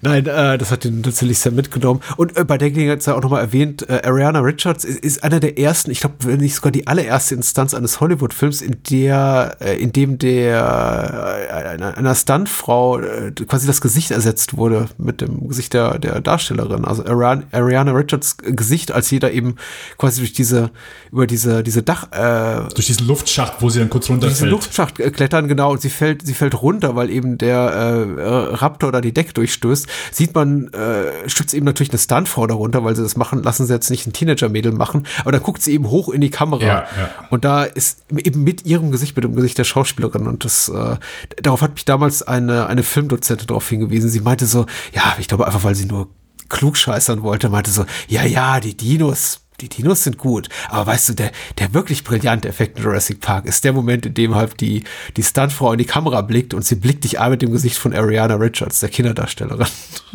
Wolltest du mal kurz bei den Studenten punkten? Ja, ja, ich dachte, uh, ja, damals fand ich das gut. Und mittlerweile denke ich mir, ja, komm. Du hast eben nur kurz über, über Psychologie gesprochen. Ich finde so ein Moment, der mir immer hier, der ist ein kleiner Moment, aber der bleibt mir der ist mir so im Gedächtnis geblieben und es ist so ein mhm. kleiner Einfall und es ist auch schnell wieder vergessen, aber ich finde es so großartig. Es ist einfach, mhm. vielleicht kam es auch vom Darsteller, ich weiß es nicht, aber am Anfang, als Wayne Knight den äh, Typen trifft von dieser ja. anderen Firma und äh, ja. das Geld austauschen und sie kurz so diese äh, Rasierschaumdose, diese fiktive äh, Rasierschaumdose testen und mhm. er sprüht es raus und hat es auf der Hand und weiß nicht, wo er es hin tun soll und er schmiert es auf den Kuchen, so wie ein Stück Sahne. Ich finde es so geil. Ich, also es ist halt, es ist ah, großartig. Das, und das sind halt, das sind kleine Einfälle, aber das ist, macht für mich dann einfach so die Szenen nochmal so viel besser. So, so kleine Einfälle. Und das finde ich, das siehst du halt bei, bei Spielberg häufig einfach so. Schöne kleine Einfälle, wie er, wie er eine Szene nochmal einen Tick mehr rausholen kann. Ja, genau. Hier, wo, wo schmier ich das hin? Ah ja, guck mal, hier, wir nehmen hier einen Kuchen, dann schmierst du es auf den Kuchen. Wir haben, ich glaube, bei diesem Film so auch relativ viel über das Casting jetzt geredet und ich glaube tatsächlich, aber man sollte das nicht unterschätzen. Und du hast ja auch gerade nochmal äh, Wayne Knight hervorgehoben. Ich finde auch seine, seine Figur ist auch so eine, bei der ich mir auf dem Papier vorstellen könnte, die kann nicht funktionieren, ohne dass sie irgendwann nervig wird. Ich meine, der heißt sogar, äh, der heißt Nedry, was nur ähm, ein Buchstabentausch von Nerdy entfernt ist. Und genauso ist er eben auch. Er ist total unangenehm. Ein schwitzender, dicker Hacker, eine der klischeebeladensten Figuren, die man sich vorstellen Ja, ja, kann. ja. Genauso wie das, keine Ahnung, ja, japanische Mathematikgenie oder so in, in, in Goonies hier. Ähm, auch gespielt von Short Round, Kihui Kwan. Aber also er ist so, so eine Figur, bei der man sich denkt, so, oh, ich sag Mann, ich mir gedacht habe, jetzt vor allem bei, beim wiederholten kritischen Wiedersehen, oh, der nervt bestimmt unglaublich. Away Night ist unfassbar gut hier. Die- Meine eigen, eigene Lebenserfahrung hat mir eben auch gezeigt, solche Leute gibt's. Und ich habe mit ihnen zusammengearbeitet. Oh. Und sie saß in irgendwelchen äh, Start-ups und auch äh, etablierteren äh, Unternehmen und sie saß eben in der IT-Abteilung. Und sie waren die, die die Schreibtische zugemüllt hatten mit Energy Drinks und, und, und Schokoriegeln und Bubbleheads. Wie heißen diese Dinger mit den großen Köpfen? Also, keine Ahnung. Äh, Dinge, die du dir auf den Schreibtisch stellst und die du da nicht haben willst. Ein Schreibtisch, der dringend mal gere- ge- gereinigt werden müsste. Ich finde ihn unglaublich akkurat porträtiert. Ich wünsche ihm natürlich nicht den Tod, aber er ist eben böser. Deswegen muss er sterben.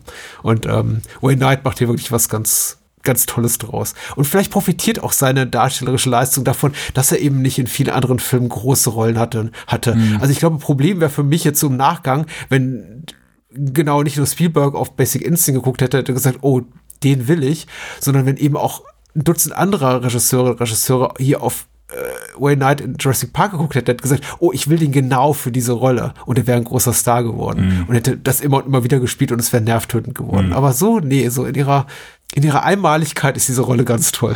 und Wayne Knight ist hier ganz toll. Yes. Nee, also ein, ein Blockbuster, über den viel geschrieben, viel, äh, mit Sicherheit auch viele Video-Essays. Mir fällt gar keins ein, aber gibt's mit Sicherheit. Ähm, Ja, mit Sicherheit. Und ja, du hast nochmal den sehr guten Punkt, ich will es nur nochmal unterstreichen, dass die Exposition hier einfach sehr gut verpackt wird. Also null Langeweile. Und, und selbst die Szene, wo, wo äh, Ian Malcolm versucht zu sagen, hey, hier ist es ein bisschen problematisch, was ihr hier macht. Äh, Etwas, wo ich natürlich als Kind, was so komplett über meinen Kopf weggeflogen ist, ich jetzt aber so großartig geschrieben finde. Also wie der, selbst, selbst das ist noch geil verpackt. So wie, weil er, er rast nicht aus, so er wirklich eine, eine sympathische, mit einer sympathischen Unverständnis, die Jeff Goldblum das rüberbringt.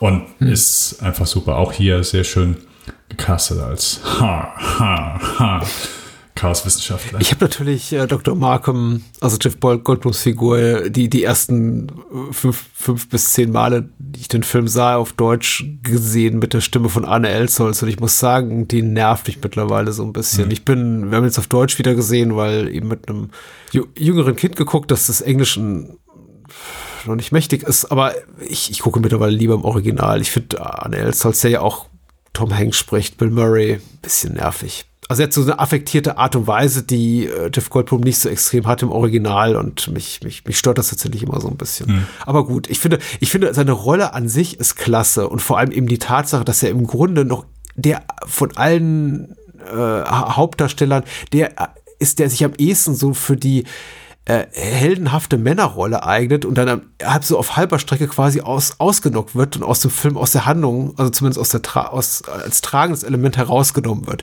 Er liegt dann eigentlich nur noch so aufgebahrt auf dem Stuhl, auf dem Tisch, auf dem Boden, sonst wo und darf assistieren. Und das finde ich eben auch ganz lustig, dass ausgerechnet der Typ, der, der, der große, attraktive, dunkelhaarige Mann, äh, potenzielles Love Interest für Laura Dern, ist der, der als erstes hat ausgenockt wird und dann einfach nur noch daneben liegen kann, größtenteils und sagt, und eigentlich relativ nutzlos ist. Ich glaube sogar im, im Gefällt mir. Roman stirbt er, glaube ich, sogar. Ich habe ihn nie gelesen, aber ich habe nur, Ich glaube auch, ja. dass er Ja, im Roman ja, stirbt. ja das ist richtig, glaube ich auch. Glaube ich auch. Ähm, ja, gutes Ding. Ich glaube, ein Film, du hast ja vollkommen recht, über den es so viel zu sagen gäbe. Jetzt gibt es allerdings auch schon tausend andere Stellen, an denen unglaublich viel über den, den Film gesagt wurde. Und deswegen weiß ich jetzt auch nicht, ob ich da jetzt was maßgeblich Neues hinzufügen sollte, aber äh, könnte. Aber allen Leuten, die Zweifel haben, sollten sie den Film wiedersehen oder nicht, kann ich sagen, ja, tut's. Der Film hat immer noch Großteil seiner Magie über. Ich habe den jetzt in, in einer, ja, wie gesagt, in einer 4K-Fassung gesehen, da schwächeln eben die, die Spezialeffekte einfach so ein bisschen. Ist äh, einfach dem Alter des Films geschuldet, aber meine Güte, ansonsten, ja, unglaublich, was damals noch möglich war, so an Effektkino, wenn man dann eben nur Geld hatte für fünf Minuten CGI-Dinos Und nicht für 60 bis 90 Minuten, wie es in einem Jurassic World-Film der Fall ist. Aber Yes. über die müssen wir glücklicherweise niemals sprechen. Vielleicht machen wir irgendwann eine Colin Trevorrow. äh, Trevor of und Wie heißt der vom zweiten? J.D. Boyana? Ja, richtig, genau. Ja, wir werden ja noch mal über Jurassic Park reden. Richtig. Äh, wenn wir über Lost World sprechen, das Sequel zu Jurassic Park. Auf den ich wirklich gespannt bin, ehrlich gesagt, weil äh, bei Jurassic Park weiß ich ja, dass ich ihn mag. Also den gucke ich ab ohne, ohne Sorge an, dass er mir nicht gefallen könnte. Wohingegen ich bei Lost World mir wirklich die Frage stellen muss, mag ich den noch? Weil ich ihn seit 20 Jahren nicht gesehen habe. Hm, okay.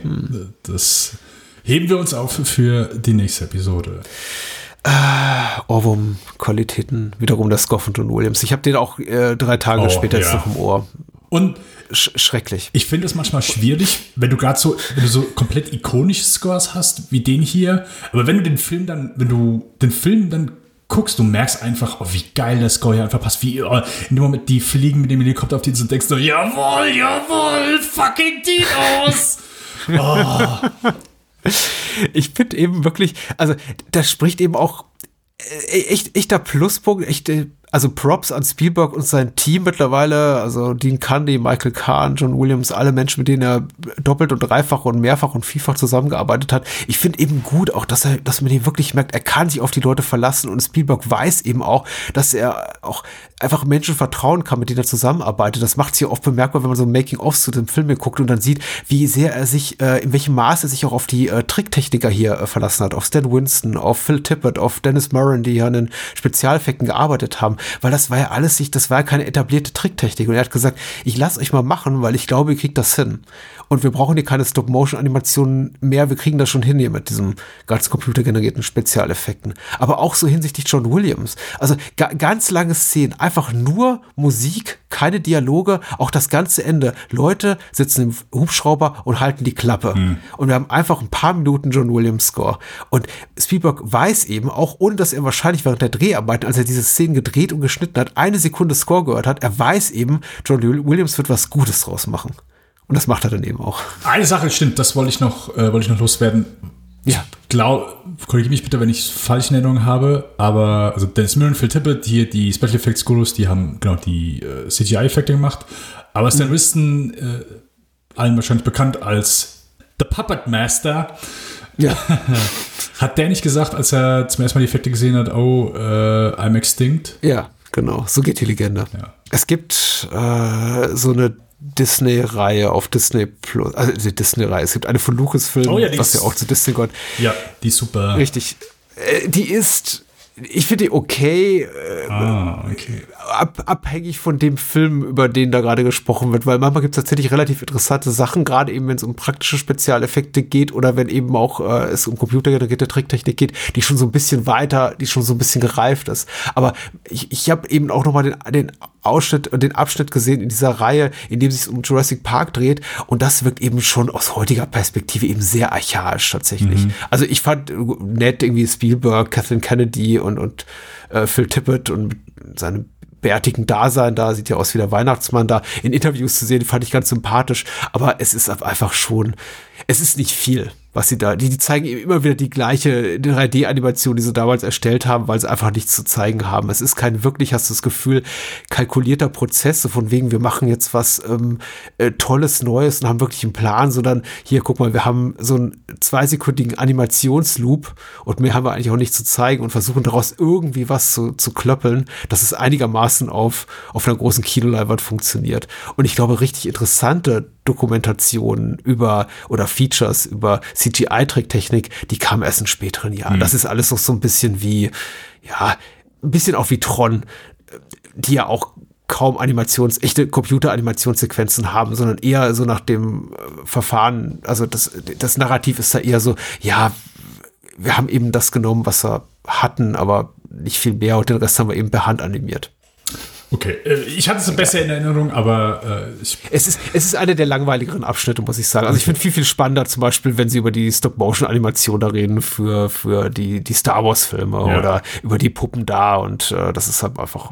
Weißt du, weil Puppentricktechnik war schon so weit gediehen, dass man sagt, im Grunde haben die mir 93 oder 92, als der Film produziert wurde, nichts mehr Neues zu erzählen. Und CGI-Tricktechnik war noch nicht weit genug, um wirklich interessant zu sein, dass man zum Beispiel wirklich gesagt hat, okay, das sind überzeugende, organische Wesen beweisen. Jurassic Park funktioniert so gut, weil er eben in homöopathischen Dosen sein CGI, seine CGI-Magie verteilt mhm. und die ihm die Dinosaurier niemals länger zeigt als wenige Sekunden oder eben strömenden Regen oder bei Nacht oder beides.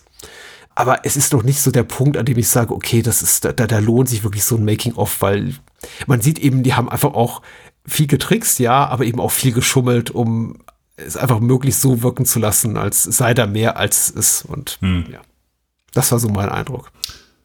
Ist trotzdem ein toller Film, also nichts dagegen. Ja, yeah, okay, dann äh, bleiben wir einmal im. Ach stimmt, wir hatten ja hier noch so einen Stimmungsknaller, ich vergaß. Ja, ja richtig. Ja. Bleiben wir im Jahr 1993 und ja, äh, Spielberg hat äh, fast zeitgleich, also hat, ich glaube, Post Pro äh, noch an Jurassic Park gearbeitet und war dann schon in der, zumindest Pre-Production, Vorproduktion von Schindlers Liste.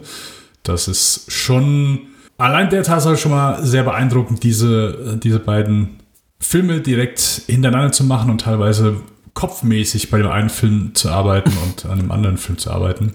Aber hm. kommen jetzt ja nicht viele hin, Steven Spielberg hat es hinbekommen. Genau, das Liste im gleichen Jahr veröffentlicht, äh, ein halbes Jahr später. Ähm, Habe ich auch eben noch mal kurz gecheckt. Ja, auch hier haben wir natürlich wieder Kathleen Kennedy, aber zusammen noch mit äh, Branko Lustig und äh, Gerald Molen als mhm. Produzenten dabei. Ähm, genau, Steve Salien äh, hat hier das Drehbuch zugeschrieben. Jemand, den ich sehr, sehr gerne mag. Ein, äh, finde ich, sehr großartiger Autor basierend auf dem Roman, der ist, glaube ich, in den 80ern rausgekommen. Ähm, Frühe 80er, ja, ja 82, genau. 83. Sowas. Geschrieben von Thomas äh, Keneally. Ich hoffe, ich spreche das richtig aus. Ich hätte es Kennedy gesagt, aber ich weiß es auch nicht. Deswegen ja. dein, dein, dein, dein, dein, Bauchgefühl oder okay, ist genauso, genau. Sprachgefühl ist genauso gut uns bitte. Die äh, Scheren-Susanne war hier wieder Michael Kahn und ja. Kameramann, endlich sind wir bei Janusz Kaminski angelangt, der erste von bis dahin dann restlichen Spielberg-Film, aber hier das allererste Mal als Kameramann für mhm. Spielberg tätig und John Williams, wie immer, den Score übernommen. Ja, ja, ich ja. Lese einmal kurz euch kurzes bisschen ab, weil die Inhaltsangabe hier auf der, äh, auf der B ist recht lang. Äh, geschrieben ja. von Schupp, Krakau 1931. Kurz nach dem Sieg des Deutschen Reiches über Polen kommt der deutsche Lebe- und Geschäftsmann Oskar Schindler, gespielt von Liam Neeson, in die Stadt und erwirbt für wenig Geld eine alte Emaillefabrik, in der er mit Hilfe von Zwangsarbeitern Feldgeschirr für die Wehrmacht produzieren will. Er trifft auf den einflussreichen Juden Itzhak Stern, gespielt von Ben Kingsley, und macht ihn zu seinem Buchhalter, nachdem dieser ihm Geld für den Produktionsbeginn verschaffen konnte. Stern übernimmt de facto die Leitung der Fabrik und nutzt seine Position, um den Juden im Ghetto kriegswichtige Arbeit in der Fabrik zu beschaffen. Als der sadistische SS-Offizier Amon Goeth, gespielt von Ralph Fiennes, nach Krakau kommt, um vor den Toren der Stadt das KZ Plaszow zu errichten, wird Schindler Zeuge der gewaltsamen Räumung des Ghettos und ist sichtlich betroffen. Um seine Arbeitskräfte nicht zu verlieren, besticht er Goeth und darf diese schließlich behalten. Äh, da kürze ich jetzt einmal ab.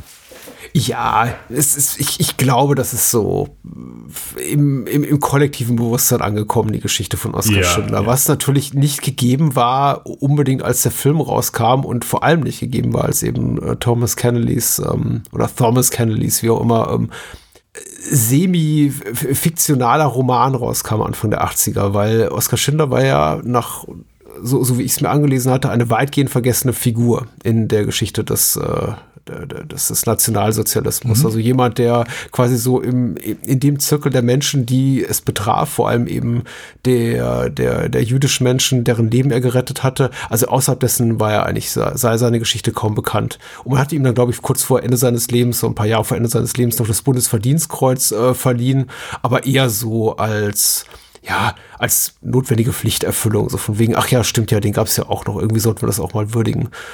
Aber viel war über nicht bekannt. Und dann kam eben der Roman und dann der Spielberg-Film, genau. Yes. Ähm, ja, auch ein, ein Film wie Jurassic Park, omnipräsent äh, gefühlt, denn, denn wahrscheinlich ein, ein Großteil der Zuhörer gesehen hat.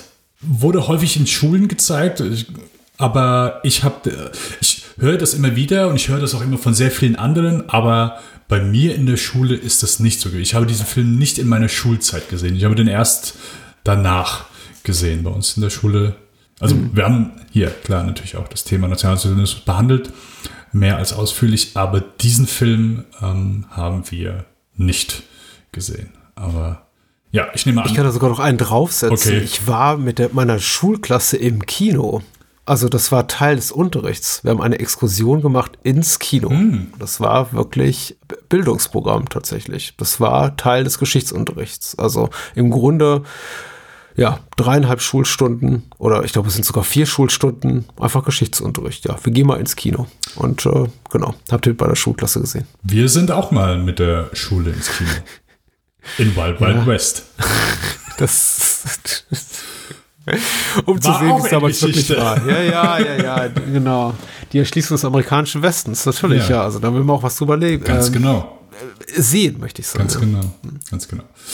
Äh, Jesus. Ja. Patrick. Äh, Schindlers Liste. Ein, natürlich ist es äh, ein, ein Mammutfilm äh, mhm. über drei Stunden, der die Geschichte von Oskar Schindler erzählt. Und ja, wie, wie ging es dir damals? Äh, konntest du wie war deine Auffassung damals, als du den Film damals im Kino gesehen hast, wenn du dich noch erinnern kannst? Und wie ist deine Auffassung? Nee, kann, kann, kann, ich nicht tatsächlich. Ich glaube, das ist dasselbe Problem, was man wahrscheinlich immer hat, wenn man in einer größeren Gruppe ins Kino geht, ist, dass halt die Menschen, die einen umgeben, wenn man sie dann eben kennt, spannender sind als der Film selber. Mhm. Und ich glaube, ich habe dem nicht so viel Aufmerksamkeit geschenkt, wie ich es hätte tun sollen mich hat irgendwann auch so ein bisschen das Interesse verloren. Ich weiß aber schon, dass mich der Film durch, durchaus hier und da äh, gepackt hatte und dann gegen Ende immer etwas weniger interessierte. Habe ihn dann auch nochmal bei der TV-Ausstrahlung gesehen, einige Jahre später auf Pro7. Das war ja auch nochmal ein Politikum, weil eben das betraf aber zum Beispiel auch die US-Ausstrahlung, die US-Premiere im US-Fernsehen. Äh, auch vorher heiß debattiert wurde, kann man den eben bei einem Privatsender zeigen mit Werbeunterbrechung? Mhm. Kann man da wirklich ähm, äh, kurz vor der Deportation stehende äh, Juden zeigen in einem zusammengefercht in einem Zugabteil? Äh, und, und, und dann Schnitt auf, äh, trink Coca-Cola und kauft diese und jene Slip-Einlagen. Hm. Und äh, bei ProSieben hat man sich dann eben so damit gerettet, gerettet, dass man gesagt hat, man unterbricht den quasi an einer strategisch äh, sinnvollen Stelle und zeigt äh, die News aber keinerlei Werbung und äh, für, setzt dann einfach den Film fort. Und das war auch ein Novum und dafür wurde auch damals dieser Privatsender sehr gelobt. Aber gut, das ist alles jetzt so abseits von wirklich meiner Lebenserfahrung. Aber ich habe den Film eben auch damals bei der ProSieben-Ausstrahlung gesehen ähm, und da hat er mit, mich tatsächlich doch mal ein bisschen, bisschen mehr beeindruckt, ein bisschen mehr gepackt. Ich glaube einfach auch, weil ich allein vor der Glotze war und mich darauf einlassen konnte. Ähm, ich habe ihn immer als sehr wichtig wahrgenommen, als sehr bedeutungsvoll. Dieser Film musste gemacht werden. Ich habe dann auch angefangen, mit damals schon so die geläufigen Kritikpunkte an dem Film durchgelesen, von wegen dieses und jenes äh, dürfe man das zeigen. Wie geschmackssicher ist eben das Ende in Farbe mit den sogenannten Schindlerjuden, die dann eben äh, dann Steine an seinem Grab niederlegen. Und ich hatte dazu ehrlich gesagt nie so wahnsinnig viel zu sagen, weil ich hatte überhaupt nicht, glaube ich, die geistige Kapazität, um zu sagen, ich reflektiere das alles so auf so einer Ebene, so im Sinne von Moral und An also filmischer Ethos. Darf ich das? Darf man etwas fiktionalisiert auf die Leinwand bringen, was so vielen Millionen Menschen Leid und sogar den Tod gebracht hat? Die Frage habe ich mir alle erst später gestellt. Ich habe mir damals einfach nur gefragt, habe hab ich was gelernt? A, und funktioniert der für mich als Unterhaltungsfilm? Und ich kann sagen ja und ja. Mhm. Und ich finde ihn auch heute noch hervorragend überwiegend, teilweise unglaublich packend. Ich sehe aber auch sehr viele mögliche Kritikpunkte an dem Film, am Stoff, an der Figurenzeichnung, an der Art und Weise, wie einige Sachen dramaturgisch, also einfach zugunsten der Spannungserzeugung aufbereitet werden. Ich sehe auch vieles mittlerweile sehr kritisch daran. Und ich, das ist so, ich habe mich mal so ein bisschen durch die Letterbox-Bubble gekämpft, meine, und da gibt es eben eine wenige sporadische Stimmen, die sagen eben furchtbar. Und ich finde deren Argumentation komplett legitim. Ich habe keine einzige Kritik gelesen, außer vielleicht, wenn jemand aus, aus, aus dem als, als blöden Gag, was ich maßlos unpassend finde, irgendwie schreibt, hör, zu, zu wenige nackte Titten oder so. Ich finde fast jede Kritik, Negativkritik an dem Film genauso berechtigt wie Leute, die den Film überschwänglich loben. Hm. Weil ich glaube, er eignet sich für beides. Er hat viele Punkte, an denen man ansetzen könnte und sagt, er ist komplett misslungen. Godard, Haneke, äh, Claude Lanzmann, der, der die maßgebliche Dokumentation über, über den Holocaust, also Shoah gemacht hat, haben sich alle sehr kritisch über den Spielberg-Film geäußert. du kannst dich irgendwie eine Gruppe nackter Frauen in, in, eine, in eine KZ-Dusche stellen und dann mit der Spannung irgendwie quasi das Publikum bei der Stange halten. Kommt jetzt Gas raus oder Wasser? Kommt jetzt Gas raus oder Wasser? Und ich verstehe diese, diese Kritikpunkte. Mhm. Das ist eben immer noch halt ein, ein Unterhaltungsfilm im weitesten Sinne. Mhm. Ja ich, ich möchte diese Debatten auch vielleicht mit dir gleich führen. Aber für mich alles in allem, er funktioniert. Er funktioniert teilweise sogar herausragend gut. Und ähm, wie geht's dir? Ähm, mir geht's mir geht's ähnlich. Ich, bevor ich ihn noch damals gesehen habe, ich hatte, ich kann dir auch beim besten Willen nicht mehr sagen, mit wem ich gesprochen habe. Aber ich weiß, dass diese Person gesagt hat, oh ja, überschätzt und über sowas macht man auch keine Filme. Also, überschätzt? Okay. Ja. ja. Ich, ich kann es dir nicht mehr sagen. Aber das war auch so der Grund, weswegen, wie gesagt, ich habe den nicht äh, innerhalb der Schulzeit gesehen und habe den erst wirklich nach meiner Schulzeit, also in meinen äh, frühen 20er, das mhm. erste Mal gesehen. Okay. Und ja. auch bis jetzt äh, zur Sichtung für, für diesen Podcast äh, war es auch das einzige Mal. Mhm. Der ist mir definitiv im Gedächtnis geblieben was hier verständlich, wer den Film guckt und sagt, oh ja gut, klar, was war nochmal? Stimmt das? Äh, was? Ah ja, stimmt, Fabrik, ja, ja, ja. Ähm, nein, ich finde den sehr beeindruckend jetzt äh, weiteres Mal sehen. Ich finde den, also ob es ein wichtiger Film ist, das ist halt klar, klar, ist so komplett, das ist so, glaube ich, so eine Grundsachendiskussion. Okay, ab wann ist ein Film mhm. wichtig so? Das Thema ist definitiv wichtig. Ob der Film das dann auch gleichzeitig ist, nur weil er darüber Thema macht, ist, glaube ich, immer so schwierig. Ja. Ich würde vehement widersprechen. Okay. Wenn der größte lebende Filmemacher einen Hollywood-Film macht über dieses Thema, ist der Film per Definition wichtig. Selbst wenn der Film, der am Ende dabei rauskommt, komplett scheiße ist ist der super okay, wichtig. Okay, so einfach. argumentiert. Ja, nein, okay, nein. Weil, weil, natürlich das ein riesiges Zeichen setzt. Es ist was vollkommen anderes, als wenn eben Claude Lanzmann irgendwie nochmal 20 Jahre nach Shoah sagt, ich mache vielleicht irgendwie jetzt Shoah 2. Weil, also nichts nix gegen dessen Leistung oder also überhaupt alle Menschen, die sich äh, in, in einem fiktiven, wie jetzt auch ähm, dokumentarischen Rahmen, in geschriebener, in darstellerischer, in, in inszenatorischer Form, wie auch immer mit dem Thema auseinandergesetzt haben, äh, nichts gegen die alle, aber Steven Spielberg, das ist eben eine Marke. Wenn Spielberg sagt, ich mache sowas, dann ist es natürlich einfach schon mal per Definition wichtig. Okay, okay. Äh, ja. Kann ich. Tut mir leid, ich wollte es irgendwie nein, nein, nein, nein, nein, nein, nein, also. nein, nein, aber finde ich ein guter Punkt. Nein, nein, ist ein guter Punkt. Ist ein guter Punkt. Aber wie gesagt, es soll nicht, also möchte die Stellung dieses Films hm. in keinster Weise diskreditieren das ist für mich. Du meinst, ob ein Film historisch bedeutsam ist, im Sinne, guckt man da 20, 30, 50 Jahre später noch drauf und sagt sich, ah ja, also ein, ein mm, Kunstwerk. Also. Das tut man, glaube ich, schon. okay. Aber zumindest in Deutschland, würde ich sagen. Ja. Also der Film hat mit Sicherheit, auch wenn es äh, natürlich von einem, mit Sicherheit dem größten amerikanischen Regisseur, den wir gerade besprechen, inszeniert wurde, hat der Film natürlich hier in Deutschland einen anderen Stellungswert, als er das äh, in anderen Ländern hat. Verständlich hm. hier bei dem Thema. Und um vielleicht einfach ganz kurz so auf meine, meine Sichtung oder meine Sichtungen mhm. äh, zurückzukommen. Ich bin nach dem Film halt einfach ein komplettes Frack. Ich, ich kann das nie, werde es nie verstehen, nachvollziehen können, wie so etwas ja, in dem Moment möglich ist. Wie, wie, wie Menschen in diesem Zustand agieren, handeln, denken können, das hier ist das Richtige kann mir mehrmals einfach nur die, die Tränen aus dem Gesicht nehmen, weil es halt einfach, einfach nur traurig und widerlich ist. Und ich meinen Hut natürlich auch trotzdem dafür ziehe, zu sagen, hey, ich mache diesen Film, ich versuche das hier zu inszenieren und versuche da so respektvoll wie möglich mit umzugehen, wo ich denke, ja, das schafft er. Klar, ist eine Grundsatzsache, wie du eben schon gesagt hast, so, das Menschen sagen, hey, hier, ich, das ist nichts, worüber du einen Film machen kannst. Du kannst keinen unterhaltsamen Film daraus machen, wo du, oh, hier ist jetzt spannend oder du versuchst irgendwie mhm. hier ein, auch jeder, jeder Film, der basierend auf wahren Begebenheiten, ganz egal welche Begebenheiten sie sind, basiert auf einer dramatischen Struktur, die gewissen Unterhaltungspunkten irgendwie folgt, damit es nicht langweilig ist. Äh, ich will das Wort nicht, nicht gerne nennen, aber du. Ich finde, du kannst das nennen. Du, du darfst es nennen. Ja.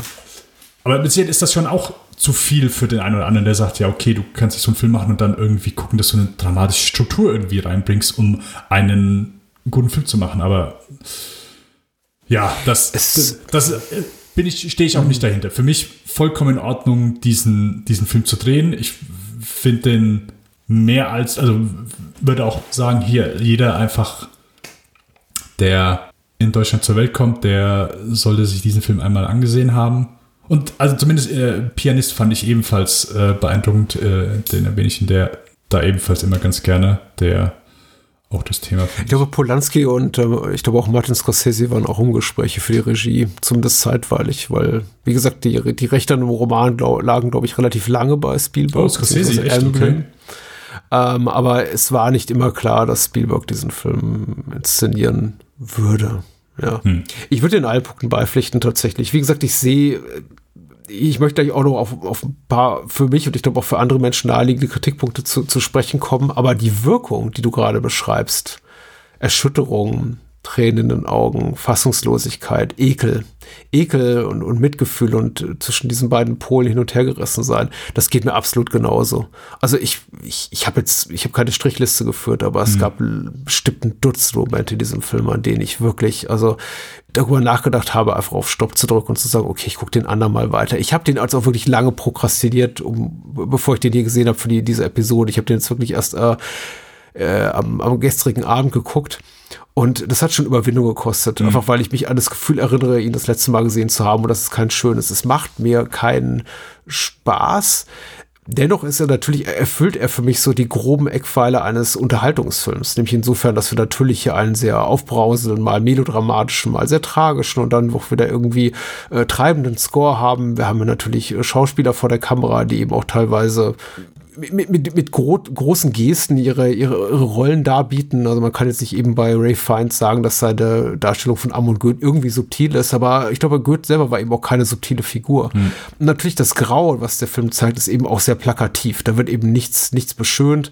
Ähm, die Perspektive ist natürlich eine sehr filmische insofern, dass das hier auch keinen Absolutheitsanspruch hat, nicht hier umfassend jetzt quasi uns über den Holocaust ähm, informiert, sondern eben eine eine Geschichte äh, erzählt eigentlich quasi unseres Protagonisten, des Titelgebenden aus dessen Perspektive und einfach davon auch nie abweicht und eben nur ganz selten ähm, zu Beginn vor allem und eben gegen Ende die Texttafel dann zückt und sagt so und so, hier ist der ganze Rest der Informationen, die ihr vielleicht noch benötigen könntet, falls ihr es nicht bereits wusstet. Also das ist schon ein Film. Das ist keine quasi Dokument, das hat keinen quasi dokumentarischen Anstrich, wo ich die ganze Zeit das Gefühl habe, okay, versuchen uns einfach Schauspielerinnen und Schauspieler nüchtern zu informieren über ein, eine Faktenlage, die den meisten Menschen, die den Film besuchen, bereits bekannt ist. Also das ist schon unterhaltsam, aber eben auf eine Art und Weise, die, die nicht zwangsläufig angenehm sein muss. Will heißen, man ist schon gefangen, lässt sich schon einnehmen von der Dramaturgie des Gezeigten, von den schauspielerischen Leistungen und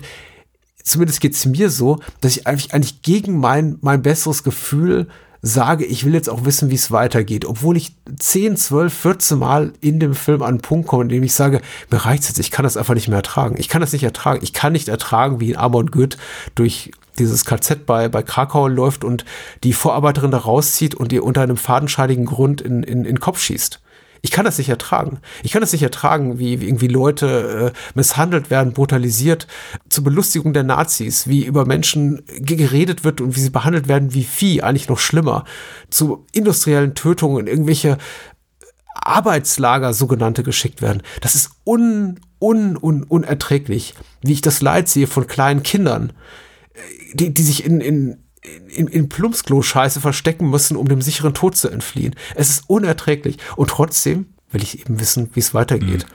Und das ist schon wiederum, ich, ich glaube, einfach diese künstlerische wie wirtschaftliche Macht hatte 1993 nur ein Stil, Steven Spielberg, um zu sagen, ich bringe das, habe in Form eines Spielfilms, eines knapp dreieinhalbstündigen Spielfilms ins Kino und ihr guckt euch das verdammt nochmal an und vielleicht sogar mit einer Schulklasse. Hm.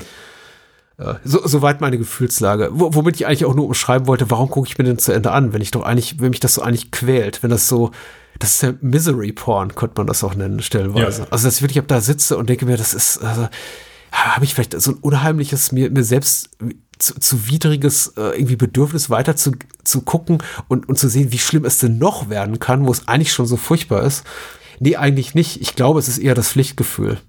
Also neben der Dramaturgie, der Story und den packenden schauspielerischen Leistungen und dem Score und allem, ist es eben dieses auch, ich muss das gucken, weil ich, ich kann davor verdammt nicht mal, verdammt nochmal nicht meine Augen verschließen, Hm. weil es so eine unglaubliche, historisch mit nichts zu vergleichende Gräueltat ist, die die Nationalsozialisten damals bega- begangen haben. Eine, Ende meines Monologs. Ähm, ja, und der Film hat nichts von seiner Wirkung verloren, nicht mal ansatzweise. Es weiß auch nicht, wie. Ich hoffe, es vergeht nie, wo das, wo das der, wo dieser Fall eintrifft. Aber bedingt, ich hatte, ähm, hatte es, ich weiß gar nicht, ob ich es vor der Sendung erwähnt habe oder, äh, oder schon innerhalb der Sendung. Aber zumindest eine Sache, die ich jetzt gemerkt habe, die mich etwas aus dem Filmerlebnis rausgerissen hat, ist die Tatsache, dass, also ich habe den jetzt im äh, Originalton gesehen und alle sprechen Englisch. Aber nicht die ganze Zeit. Also es wird immer, äh, kurze Befehle werden immer auf Deutsch gesagt, aber sobald es irgendwie mehr Dialog ist, sobald es Sätze sind, sobald es ein, ein Satz mit äh, mehr als, keine Ahnung, drei, vier Wörtern sind, Ja. wird er auf Englisch gesprochen. Und das ist so eine, also ich habe nichts dagegen, hier in dem Moment, wo Hollywood Filme über, keine Ahnung, äh, Personen macht, die im realen Leben äh, also basieren auf wahren Ereignissen oder wahren Personen und verkörpert die von Hollywood-Darstellern, die diese Sprache offensichtlich sprechen. Natürlich profitiert der Film nicht davon, wenn die versuchen, okay, hier phonetisch dann äh, eben Deutsch nachzusprechen. Ich glaube, dann wäre nicht viel Ja, ja. wäre nicht viel angekommen beim Zuschauer. Aber es ist trotzdem eine Tatsache, die mich stellenweise rausgerissen hat. Und es ist ja auch das Deutsch, was du zwischendurch hörst, ist von deutschen Schauspielern gesprochen. Also es ist jetzt kein gebrochenes Deu- Deutsch, wo du merkst, okay, das hat ein Ja, Ami, das ist richtig, das, hat, eine, das hat ein ja. Ami gesagt. Ähm, Ja, mir sind ein, zwei Einzelfällen aufgefallen tatsächlich, dass es offenbar nicht deutsche Muttersprachler waren, aber du hast absolut recht, es ist erstaunlich ähm, so, sorgfältig gecastet. Also das sind auch wirklich überwiegend Menschen, die Deutsch als Muttersprache oder zumindest fließend sprechen, die die Nazis porträtieren. Aber das ist trotzdem so ein Punkt, so dieser Wechsel, das ist schon gut gemacht.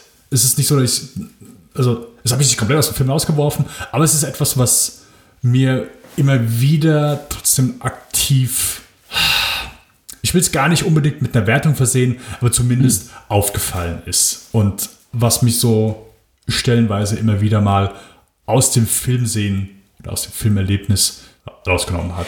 Es ist ein kommerzielles Zugeständnis, glaube ich, denn ich kann mir nicht vorstellen, dass Ja. äh, Spielberg ähm, nicht in der Lage gewesen wäre, einen ebenso packenden, ebenso erfolgreichen, na, erfolgreich, ich weiß nicht, da setze ich mal ein dickes Fragezeichen hinter, aber einen ebenso packenden, äh, erzählerisch packenden äh, Film zu machen mit einem komplett deutsch sprechenden Cast. Ich glaube, es ist einfach tatsächlich der, dem- der, der Kommerzialität dieses Unterfangs äh, geschuldet. Ich glaube, Universal, sein damaliges äh, Haupt, äh, äh, Leib- und Magenstudio, zu dem Zeitpunkt hat er die meisten Sachen mit Universal und, und eben seine eigene Produktionsfirma Em- Emblem äh, produziert, beziehungsweise Universal als vertrieben, Emblem als produziert. Ich glaube, das, das hätte der einfach nicht untergebracht. Also wenn der gesagt hätte, wir machen das hier komplett auf Deutsch und untertitelt. also ja. Eine der wenigen Sachen, von denen ich glaube, dass wir im heutigen Streaming-Zeitalter da noch mehr Möglichkeiten oder dass die Wahrscheinlichkeit höher wäre, dass so etwas passiert, wäre in diesem Fall. Dass es sowas wie Schindlers Liste heute theoretisch eher auf Deutsch geben könnte, weil ich glaube, die Leute, die Bereitschaft der Menschen, Untertitel zu lesen, etwas größer geworden ist als anno dazu mal. Aber selbst das, ich glaube, wäre sehr unwahrscheinlich gewesen. Weil, Ähm, ich- Und ich muss auch sagen, das ist vielleicht, äh, vielleicht ein Tick amüsant, aber zumindest ist es eine der wenigen Seherfahrungen, wenn ich den Mhm. in der Synchro geschaut hätte, ein Problem, was nicht auftritt. Ja, also ein genau. Problem, was ich da nicht habe, wo ich quasi, wo ich sage, okay, die Synchro von einem amerikanischen Film ist äh, in dem Fall empfehlenswerter, weil sie diese, die, äh, keine Ahnung, Illusion des Filmemachens dann da besser aufrechterhalten kann. Ich habe den Film natürlich zum allerersten Mal, als ich ihn sah, auf Deutsch gesehen, Ja, eben Dito. auch bei der Fernsehausstrahlung natürlich auf Deutsch. Und ich muss sagen, ich finde jetzt die äh, Seherfahrung auf Deutsch auch ke- keineswegs äh, schlechter.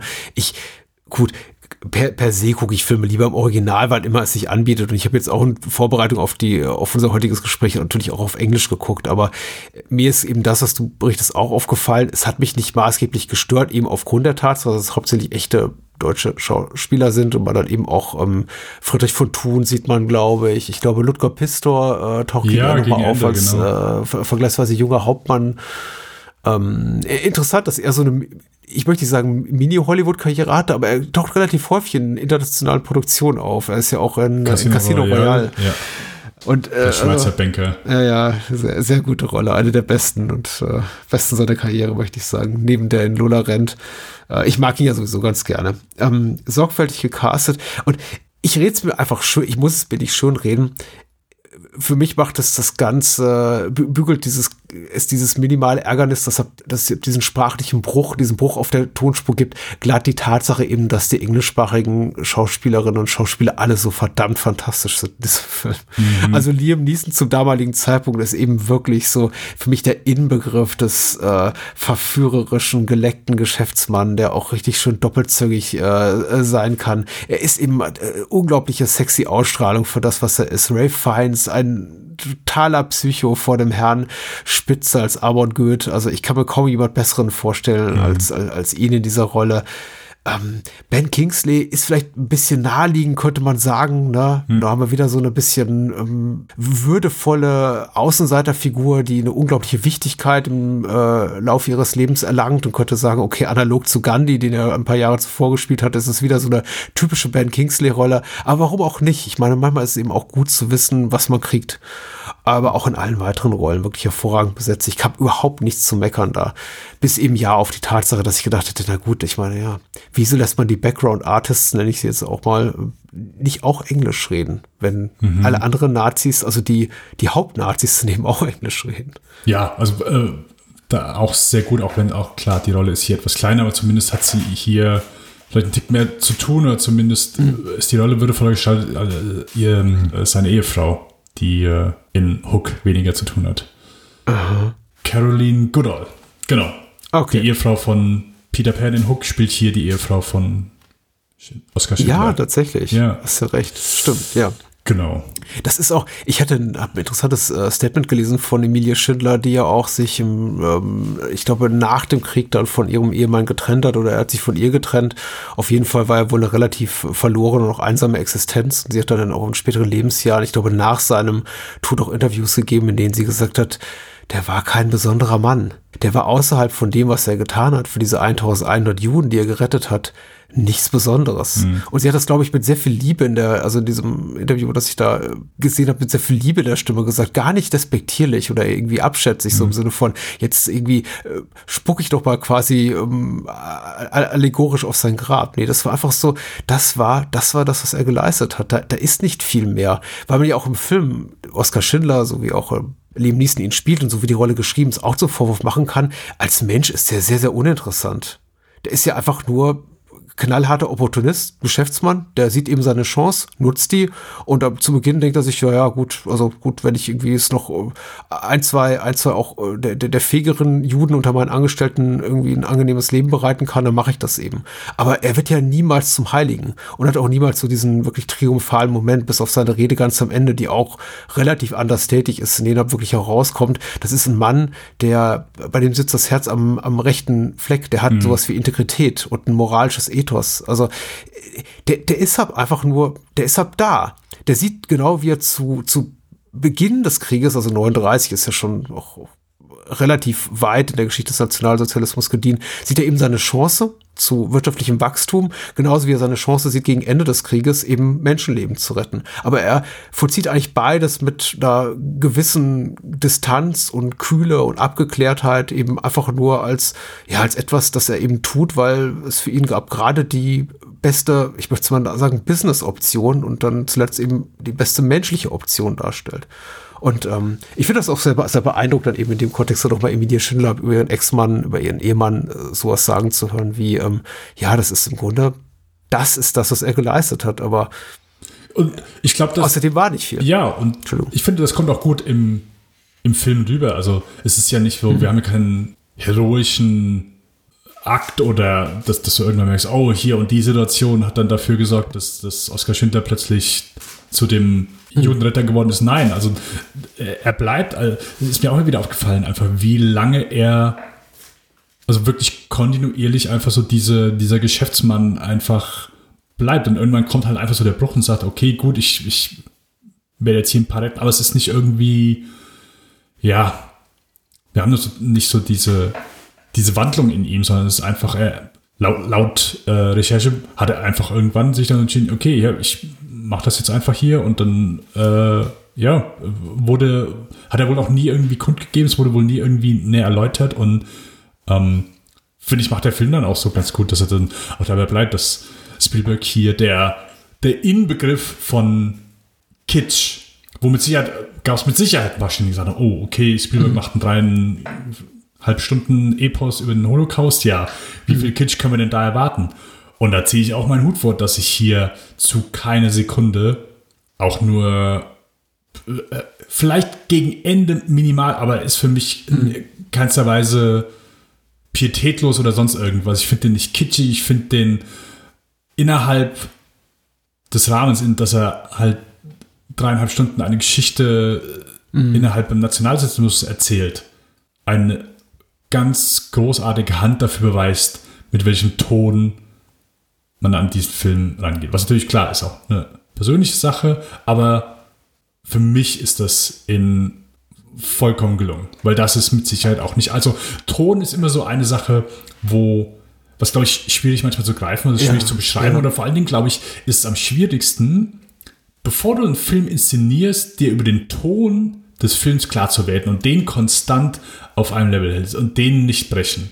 Und mhm. je nach Thema ist es mit Sicherheit nicht so einfach. Und das hier zu tun, ist mit Sicherheit auch kein, kein kleiner Akt gewesen. Und dafür, ja, äh, möchte ich, möchte ich den Moment auch natürlich nochmal loben, dass, mhm. dass das einfach eine Sache ist, die hier ich hätte sie hier ja oft und auch anderswo gerne Filme dafür, dass sie nicht das sind, was ich mir erhofft habe.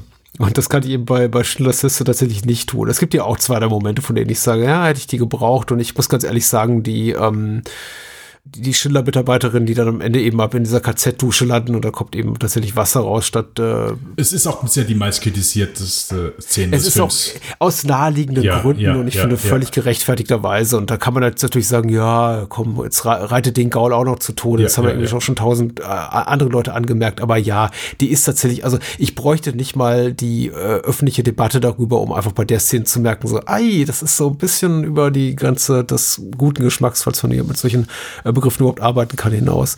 Aber ansonsten, ja, der Film macht, macht äh, verdammt viel richtig und du hast gerade was Wichtiges erwähnt, finde ich auch, was der Film, also maßgebliches Kriterium für, für seinen Erfolg ist, dass er eben nicht diese Epiphanie-Szene hat, in der Oskar Schindler sagt, meine Güte, ich muss den Holocaust verhindern, ich muss so viele retten, wie es geht.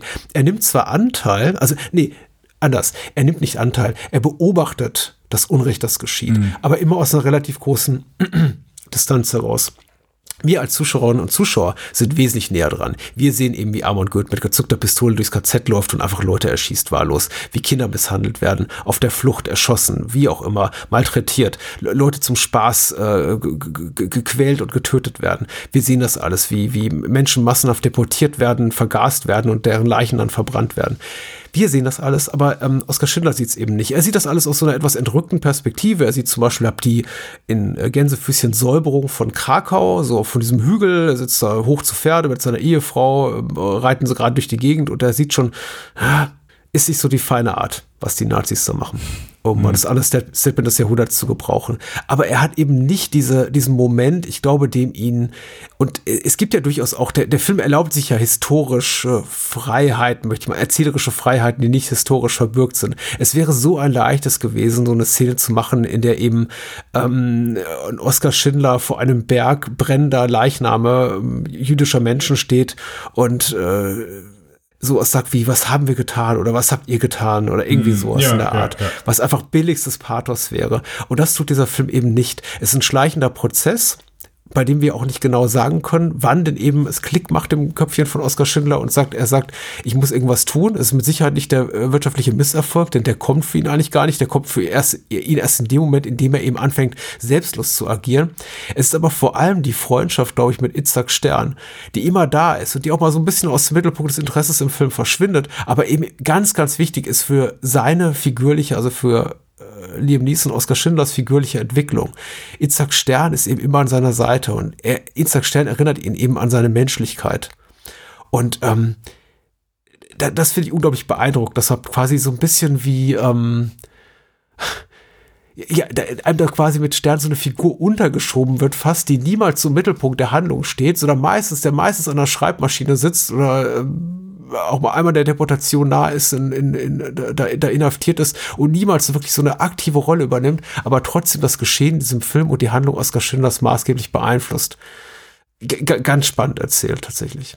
Ja, genau. Also die, die Freundschaft zwischen den beiden auch hier alle wirklich sehr. Und richtig anrührend auch, ja. Ich war bei Liam Neeson wie so ein Tick überrascht, wie, hm. wie junge, aber ich dachte immer so, Liam Neeson sieht immer, sieht immer gleich aus. So, egal wie der altert, so, aber klar habe ich noch mal so gemerkt, nee, nee, nee, der, der war schon, äh, der war schon richtig jung.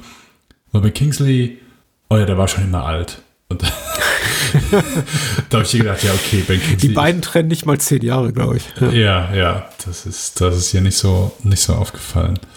Ähm, ja, einfach ah, ein absolut gespenstischer Film, wo du auch, ich habe dann noch mal so die, bevor ich den Film gesehen habe, guckst du auf die Laufzeit und denkst, boah, ach ja, stimmt, der geht so lange, drei Stunden, 15 Minuten.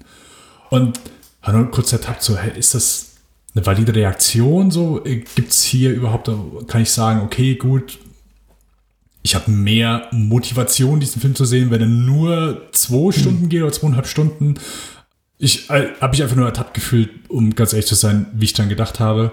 Aber während des mhm. Films, also ich habe den dann auch in, in einem Stück durchgeguckt, dann am, äh, auch erst vergangenen Abend. Ich habe genauso wie du mir da äh, das etwas von mir hergeschoben und kann das zumindest, ja. kann zumindest äh, dem Film unterstellen, dass er mich nicht, ich will nicht sagen, es ist kein Moment in diesen dreieinhalb oder drei Stunden, 15 Minuten sind es, glaube ich, ähm, gewesen, wo ich gedacht habe, okay, gut, ähm, es wiederholt sich etwas. Ich bekomme etwas gesagt, was ich dann, also ja, okay. Okay, das siehst du anders. Ich würde dir widersprechen tatsächlich. Okay. Nee, ich sehe es wirklich anders tatsächlich. Ich glaube, es gibt eine Menge, wenn man wirklich jetzt nur auf so Story guckt und wirklich sagt, ich will hier pragmatisch was erzählen, ich will eine spannende Handlung von A über B nach C zum Endpunkt, könnte man natürlich argumentieren, furchtbar viele Szenen sind repetitiv und vielleicht sogar überflüssig. Weil wir müssen nicht zum dritten Mal sehen, wie irgendein Kind äh, misshandelt wird oder zum fünften Mal sehen, wie ein äh, KZ-Insasse, Insassin einfach gnadenlos in den Kopf geschossen wird. Wir, Amon Goeth, in dem Moment, spätestens indem er da auf seinem Balkon sitzt in der Villa, die das ähm, Arbeitslager überblickt, wenn er da anfängt, da Zielübungen äh, zu machen und dass eben die Insassen, Insassen des Lagers da mit ihrem Leben bezahlen, weil er eben gerade gelangweilt ist. Spätestens da wissen wir eben, er ist ein absoluter Hurensohn. Und äh, der Film macht aber weiter. Er zeigt uns immer und immer wieder, wie, wie schlimm Amon Goethe ist und wer, wie sehr die jüdische Bevölkerung leidet. Aber das ist auch und, dann so der Punkt davon. Also nein, das, das ist ja der Punkt. Ja. Genau. Man muss an den Punkt kommen. Deswegen habe ich auch gesagt, Misery Porn, wenn das schlecht gemacht wäre, so ist es eben einfach sehr bewegend und erschütternd. Das muss eben aber auch so sein. Mhm. Ich sage nur, man, man, man, man, könnte ganz nüchtern argumentieren, diese Geschichte, die der Film hier erzählt, die könnte man auch in zwei Stunden locker mhm, runterreißen. Okay. Mhm, ja. Aber dann eben nicht mit all dem Schmerz, der mit dem, mit der Seherfahrung Erfahrung einhergeht. Und ich finde auch ehrlich gesagt, es ist vollkommen angemessen, dass ein Spielberg und alle Menschen, die an diesem Film ja auch beteiligt waren, David, äh, nicht Steve Salian und alle, die, die kreativ hier beteiligt waren, uns einfach auch ein bisschen leiden lassen. Man, aber natürlich könnte man trotzdem aus äh, Schindlers Liste einen Film machen, der viel ökonomischer und, und vielleicht auch irgendwie treibender erzählt mhm. wäre und ähm, Pathos und Leid aussparen würde. Und insofern, ja, ich finde, der Gedanke ist legitim. Eigentlich wollte ich dich eher davor in Schutz nehmen, vor deiner eigenen selbstkritischen Einschätzung. Auffassung, weil gesagt hast, der Film dauert zu lang. Ich war selber überrascht. Ich dachte, ich hatte ihn so als zweieinhalb Stunden im Kopf und als ich dann hab die Blu-ray startete und dann sah auf, auf, irgendwie auf dem, auf dem Zeitbalken, oh, irgendwie drei Stunden 16 oder so, dachte ich auch so, oh, okay, das, puh, ich hoffe, ich schlafe nicht ein. Hm. Nee, den Teufel habe ich getan. Ich bin natürlich nicht eingeschlafen, weil es viel zu äh, aufrührend ist, um, hm. um, um eine Minute Schlaf zu finden. Aber ich finde den Gedanken legitim zu sagen, das kann man auch alles kürzer machen. Äh, Aber Teil des, der, der Seherfahrung, des Seherlebnisses ist hier einfach auch das Leiden. Gehört dazu. Und auch so, dass du, klar, war natürlich eben, ich äh, möchte meine Aussage zurücknehmen, ja, es wiederholt sich nichts. Natürlich wiederholen sich sehr viele Szenen. Du hast vollkommen recht. Ja, natürlich, wenn er hier diesen Metallhandwerker rauszieht, weil er äh, seiner Auffassung nach ein Scharnier nicht schnell genug zusammengebastelt hat und dann eben missglückt diese Exekution. Er schießt auf ihn und dann äh, blockiert die Waffe und er leitet sich da von einem seiner, also Goethe von einem da, seiner seiner äh, Adjutanten da die Waffe ja. auf, genau, seine Handlanger äh, und sagt, hier gib mir deine und dann blockiert da wieder irgendwie die Zündung und es funktioniert irgendwie nicht. Natürlich könnte man sagen, haben wir jetzt nicht bereits X doch etabliert, wie A schlimm Goethe ist und B, wie sehr die jüdische Bevölkerung leid, leidet in diesem Film, muss jetzt irgendwie, und das kommt ja relativ spät, nochmal sowas sehen. Hm. Aber ich glaube, es ist wichtig, dass wir regelmäßig ja. daran erinnert werden. Für die äh, Arbeitshypothese des Films, um sie irgendwie auch zu quasi zu belegen und umzusetzen. Hm. Ja, also. In der Holocaust ist ja. Egal. Naja, ich, ich bin, bin voll bei dir. Also das. Ich kann mir nicht vorstellen, dass es irgendjemand anders sieht. Ich, äh, ich 30 Jahre später immer noch ein, ja, also 30 Jahre nach dem, nach dem Film immer noch ein Film, der mhm. da einfach wieder erneut aufzeigt. Deswegen, das war so das, wo ich am Anfang, vielleicht habe ich mich auch falsch ausgedrückt mit nicht wichtig, der Film, wo ich denke, es gibt genug Zeitgeschichten in, keine Ahnung, Textform, Bildform und so weiter, die mhm. auch, wo ich sage, hey, das ist natürlich genauso wichtig, ist nicht plötzlich, das Thema ist nicht plötzlich wichtig geworden, nur weil plötzlich ein Hollywood-Regisseur sich dem angenommen hat. Und hm. äh, ja, da ist wahrscheinlich so die, die äh, meine Aussage ein bisschen verloren gegangen. Aber ähm, ich habe ein, ein Buch, wo ich immer sage, das ist für mich so, das war so damals für mich die Definition, der, das, die diese Zeit einfach als absoluter Horror beschrieben hat. Mhm. Ähm, glaubt nicht, wir bleiben hier. Ähm, und äh, erzählt von so einer Sinti-Familie, die äh, ja, den Holocaust, oder zumindest der, der Autor, der, der Junge, heißt Hoko Höllenreiner und der unter anderem äh, Josef Mengele kennengelernt hat und äh, mhm. überlebt hat. Und das, ja, war, war einfach lange Zeit für mich, wo ich sage, das hier ist das Schlimmste, was ich in meinem Leben je gelesen habe, wozu andere Menschen fähig sind. Es ist nicht, genauso beim Sichten dieses Films, es ist einfach für mich nicht nach nachvollziehbar. Das, das ist nicht nachvollziehbar. Es ergibt keinen Sinn. Diese komplette Belanglosigkeit, es, äh, wie, wie hier Menschen leben, das, es geht nicht in meinen Kopf. Und ich hoffe inständig, dass das. Ich meine, die Welt sieht anders aus, ich weiß das, aber es erinnert einen wieder, hey, hoffentlich geht diese Scheiße einfach in, aus, aus glaube, die Fähigkeit zu, zu einem solchen Verhalten ist mir auch unbegreiflich. Aber ich glaube, wir, wir sind auch zurzeit nicht, zumindest nicht in unseren Breiten, in einer politischen Lage, in der sowas auch noch mal, in der die Gefahr bestünde, dass sowas, dass sich Mensch noch mal eine solche, solch unmenschliche äh, Richtung äh, entwickeln könnten. Aber ich trage dieselbe Angst in mir und zwar werde ich die mein Leben, werde ich die mein Leben lang in mir tragen, weil wir eben auch noch zu einer Generation gehören, die vielleicht gerade noch so, so in ihrer ersten, in den ersten 10, 20 Jahren ihres Lebens eben noch diese Generation auch miterlebt hat. Die Menschen waren ja noch am Leben. Das ist eben unsere Großelterngeneration ja, genau. oder unsere Urgroßelterngeneration. Wir haben noch mit denen geredet. Das war alles nicht so weit weg.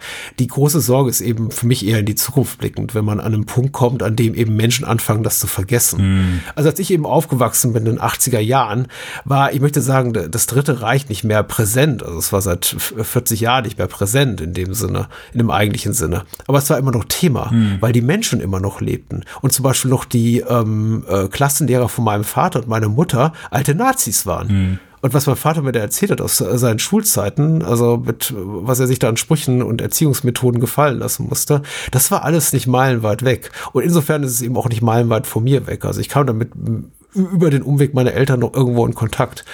Und natürlich auch irgendwie über meinen Großvater, der äh, Geschichten aus dem äh, Zweiten Weltkrieg erzählte, der kein überzeugter Nazi war in dem Sinne, aber das wollen ja im Nachhinein nie, äh, nie jemand gewesen sein. Also er war zumindest nicht in der Waffen-SS oder der, der, dergleichen oder in der ja. Partei.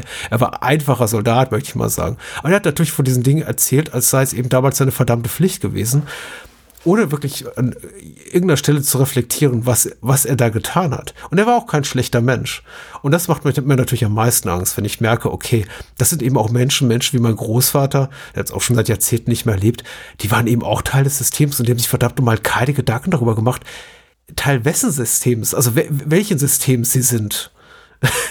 Wahrscheinlich. Mhm. Und wenn sie es wussten, haben sie es irgendwie geschafft, das sehr gut ausblenden zu können und damit irgendwie das, das verarbeiten zu können im Laufe der Jahre und Jahrzehnte. Und das ist echt gruselig, diese Vorstellung.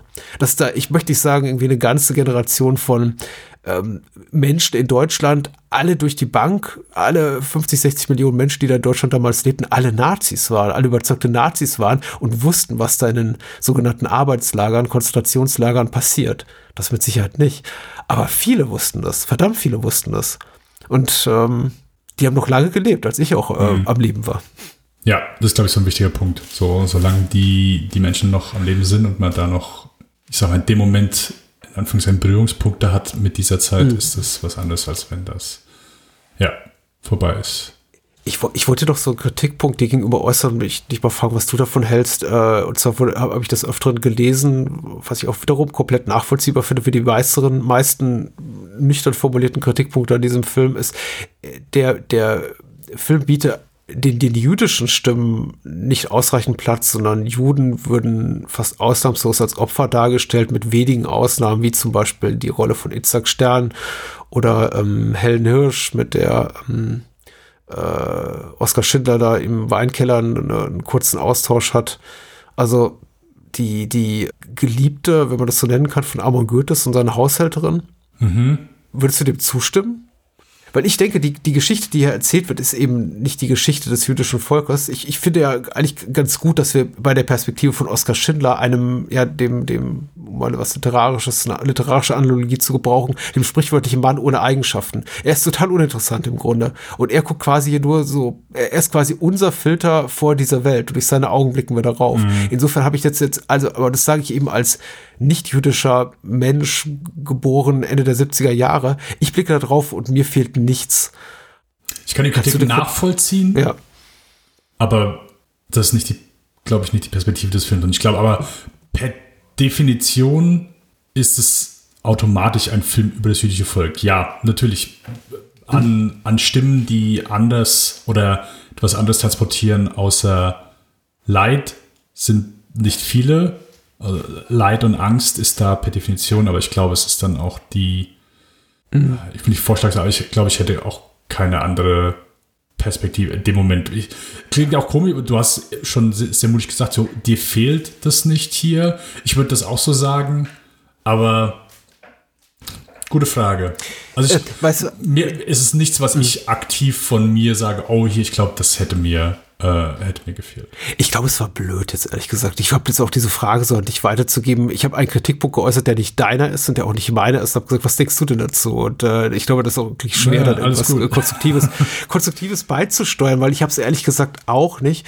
Ich ich glaube, ich könnte mir ein Szenario vorstellen, in dem ich tatsächlich mit diesem, Kritikpunkt legitimer und nachvollziehbarer finde. Also wie gesagt, ich finde den nachvollziehbar, für mich besitzt er keine allzu große Gültigkeit, weil eben Oskar Schindler als Figur so, ich möchte mal sagen, im besten Sinne uninteressant und, und beliebig ist. Er ist als, als Mensch uninteressant. Er ist kein liebender Ehemann. Er ist kein besonders innovativer Geschäftsmann. Er ist einfach er ist, er ist ein scheiß Opportunist, der eben von verschiedenen Situationen, die sich eben auch ihm durchaus durch, das, durch die Herrschaft des Nazi-Regimes der NSDAP bieten, einfach nutzt für sich. Mhm. Und insofern ist es für mich dann auch äh, okay-isch zu sagen, man benutzt ihn quasi einfach so als unsere Sichtbrille, als unseren Filter, der vor dieser Welt hängt und wir blicken durch seine Augen darauf. Nicht, vieles findet auch in seiner Abwesenheit statt, aber vieles eben auch nicht.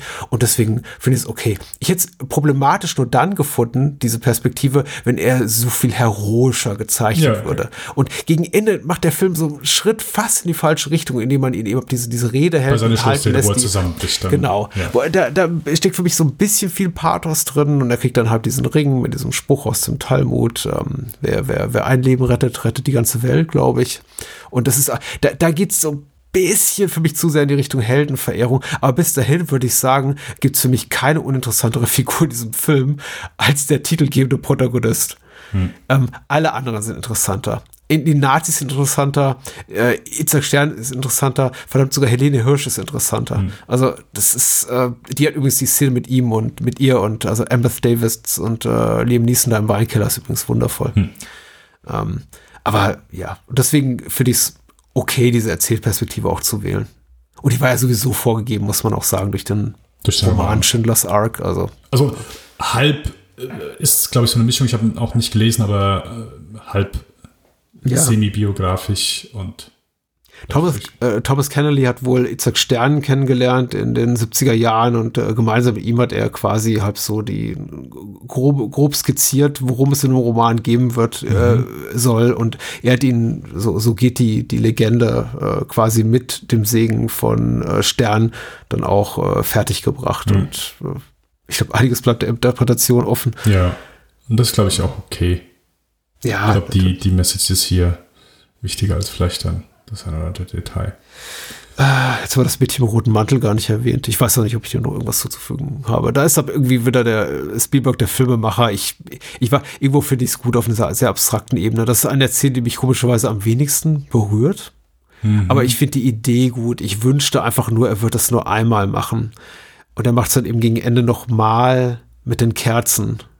Als er eben diesen alten Rabbiner da quasi von, von seinem Arbeitspult da wegholt und äh, sagt, hier, hast du nicht, äh, morgen ist Sabbat, hast du nicht eine Messe vorzubereiten? Ja, ja.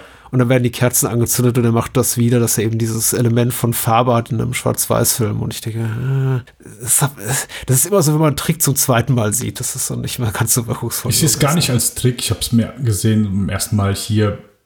Unschuld und Hoffnung verliert einfach und das zweite Mal dann, hey, nee, Hoffnung oder zumindest der Ansatz davon ist nicht tot, sondern erlicht, äh, nicht erlicht. Was ist das Gegenteil von erlöschen? Das ging doch von Erlöschen entflammen. Äh, äh, eine flammt wieder auf, ja, genau. Ja. ähm, aber ich kann natürlich verstehen, was du meinst. Ja. Es äh, ist subtil eingefärbt und fällt natürlich dann nicht so extrem auf wie in einem kürzeren Film oder wenn er darauf häufiger zurückgegriffen hat, was er nicht getan hat. Ich hoffe, Menschen bereuen es, sich dran geblieben zu sein. Ich hoffe, das war jetzt nicht ein allzu großer Downer.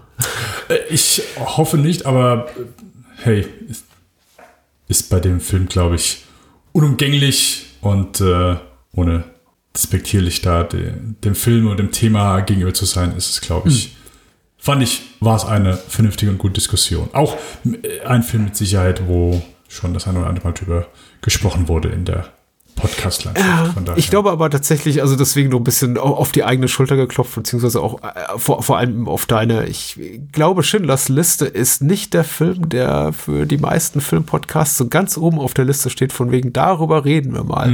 da wird okay. eben doch ganz gerne, glaube ich, über die Indiana Jones Filme gesprochen, Jurassic Park bestimmt doch mal gerne, vielleicht sogar Saving Private Ryan, über den wir das nächste Mal sprechen. Aber ich glaube, Schindlers Liste ist jetzt nicht so ganz oben auf der Wunschliste vieler podcastende Menschen. das ist wohl richtig. Ist auch ein bisschen schwer, der Stoff, muss man sagen. Ne? Das ist richtig. Zu Recht. Wir, wir schließen unsere Diskussion damit von unserer fünften Spielberg-Episode und du hast jetzt schon den einen Film genannt, den es beim nächsten Mal gibt, Patrick. Was sind denn die anderen beiden, über die wir das nächste Mal sprechen? Ja. Ähm, Color Me Surprised und vor allem Impressed. Also ich bin tatsächlich beeindruckt wiederum, dass äh, Spielberg es wieder schafft, äh, zwei Filme im gleichen Jahr ins Kino zu bringen. Nämlich 1997 äh, Lost World, Jurassic Park 2 äh, und Amistad, den, äh, der dann glaube ich auch ein halbes Jahr später rauskam. Genau. Wobei man ja auch sagen muss, die Zeitspanne zwischen Schindlers Liste und Lost World ist relativ lange, also knapp vier Jahre. Insofern hat er genug Zeit, beide Filme vorzubereiten. Yes. Und dann eben der von dir und von mir auch schon bereits erwähnte Saving Private Ryan. Yes. Ein Jahr später. Genau.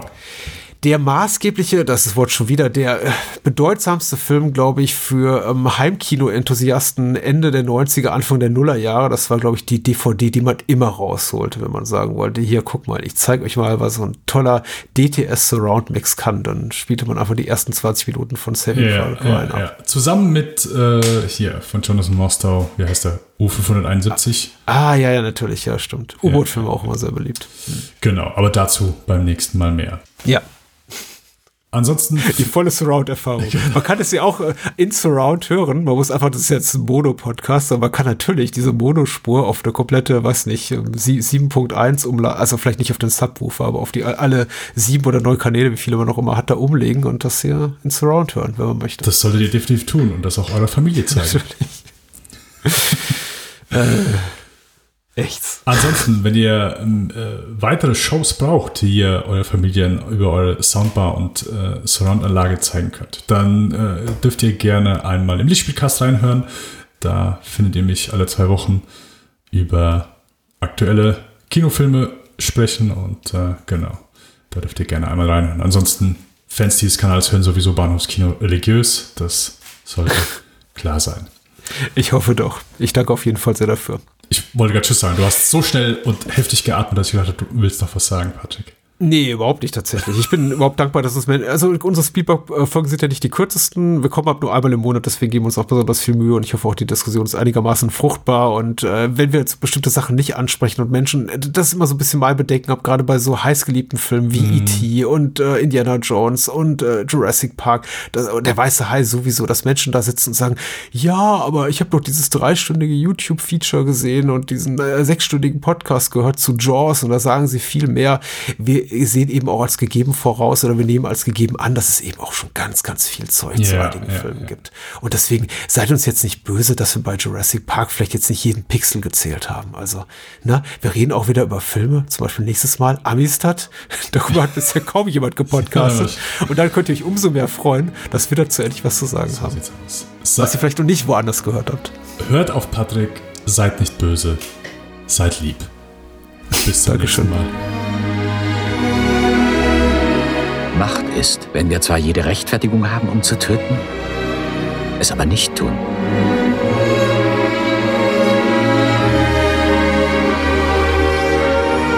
Diese Liste ist das Leben.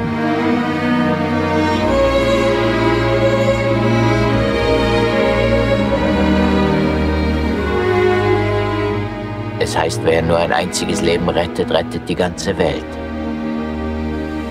Música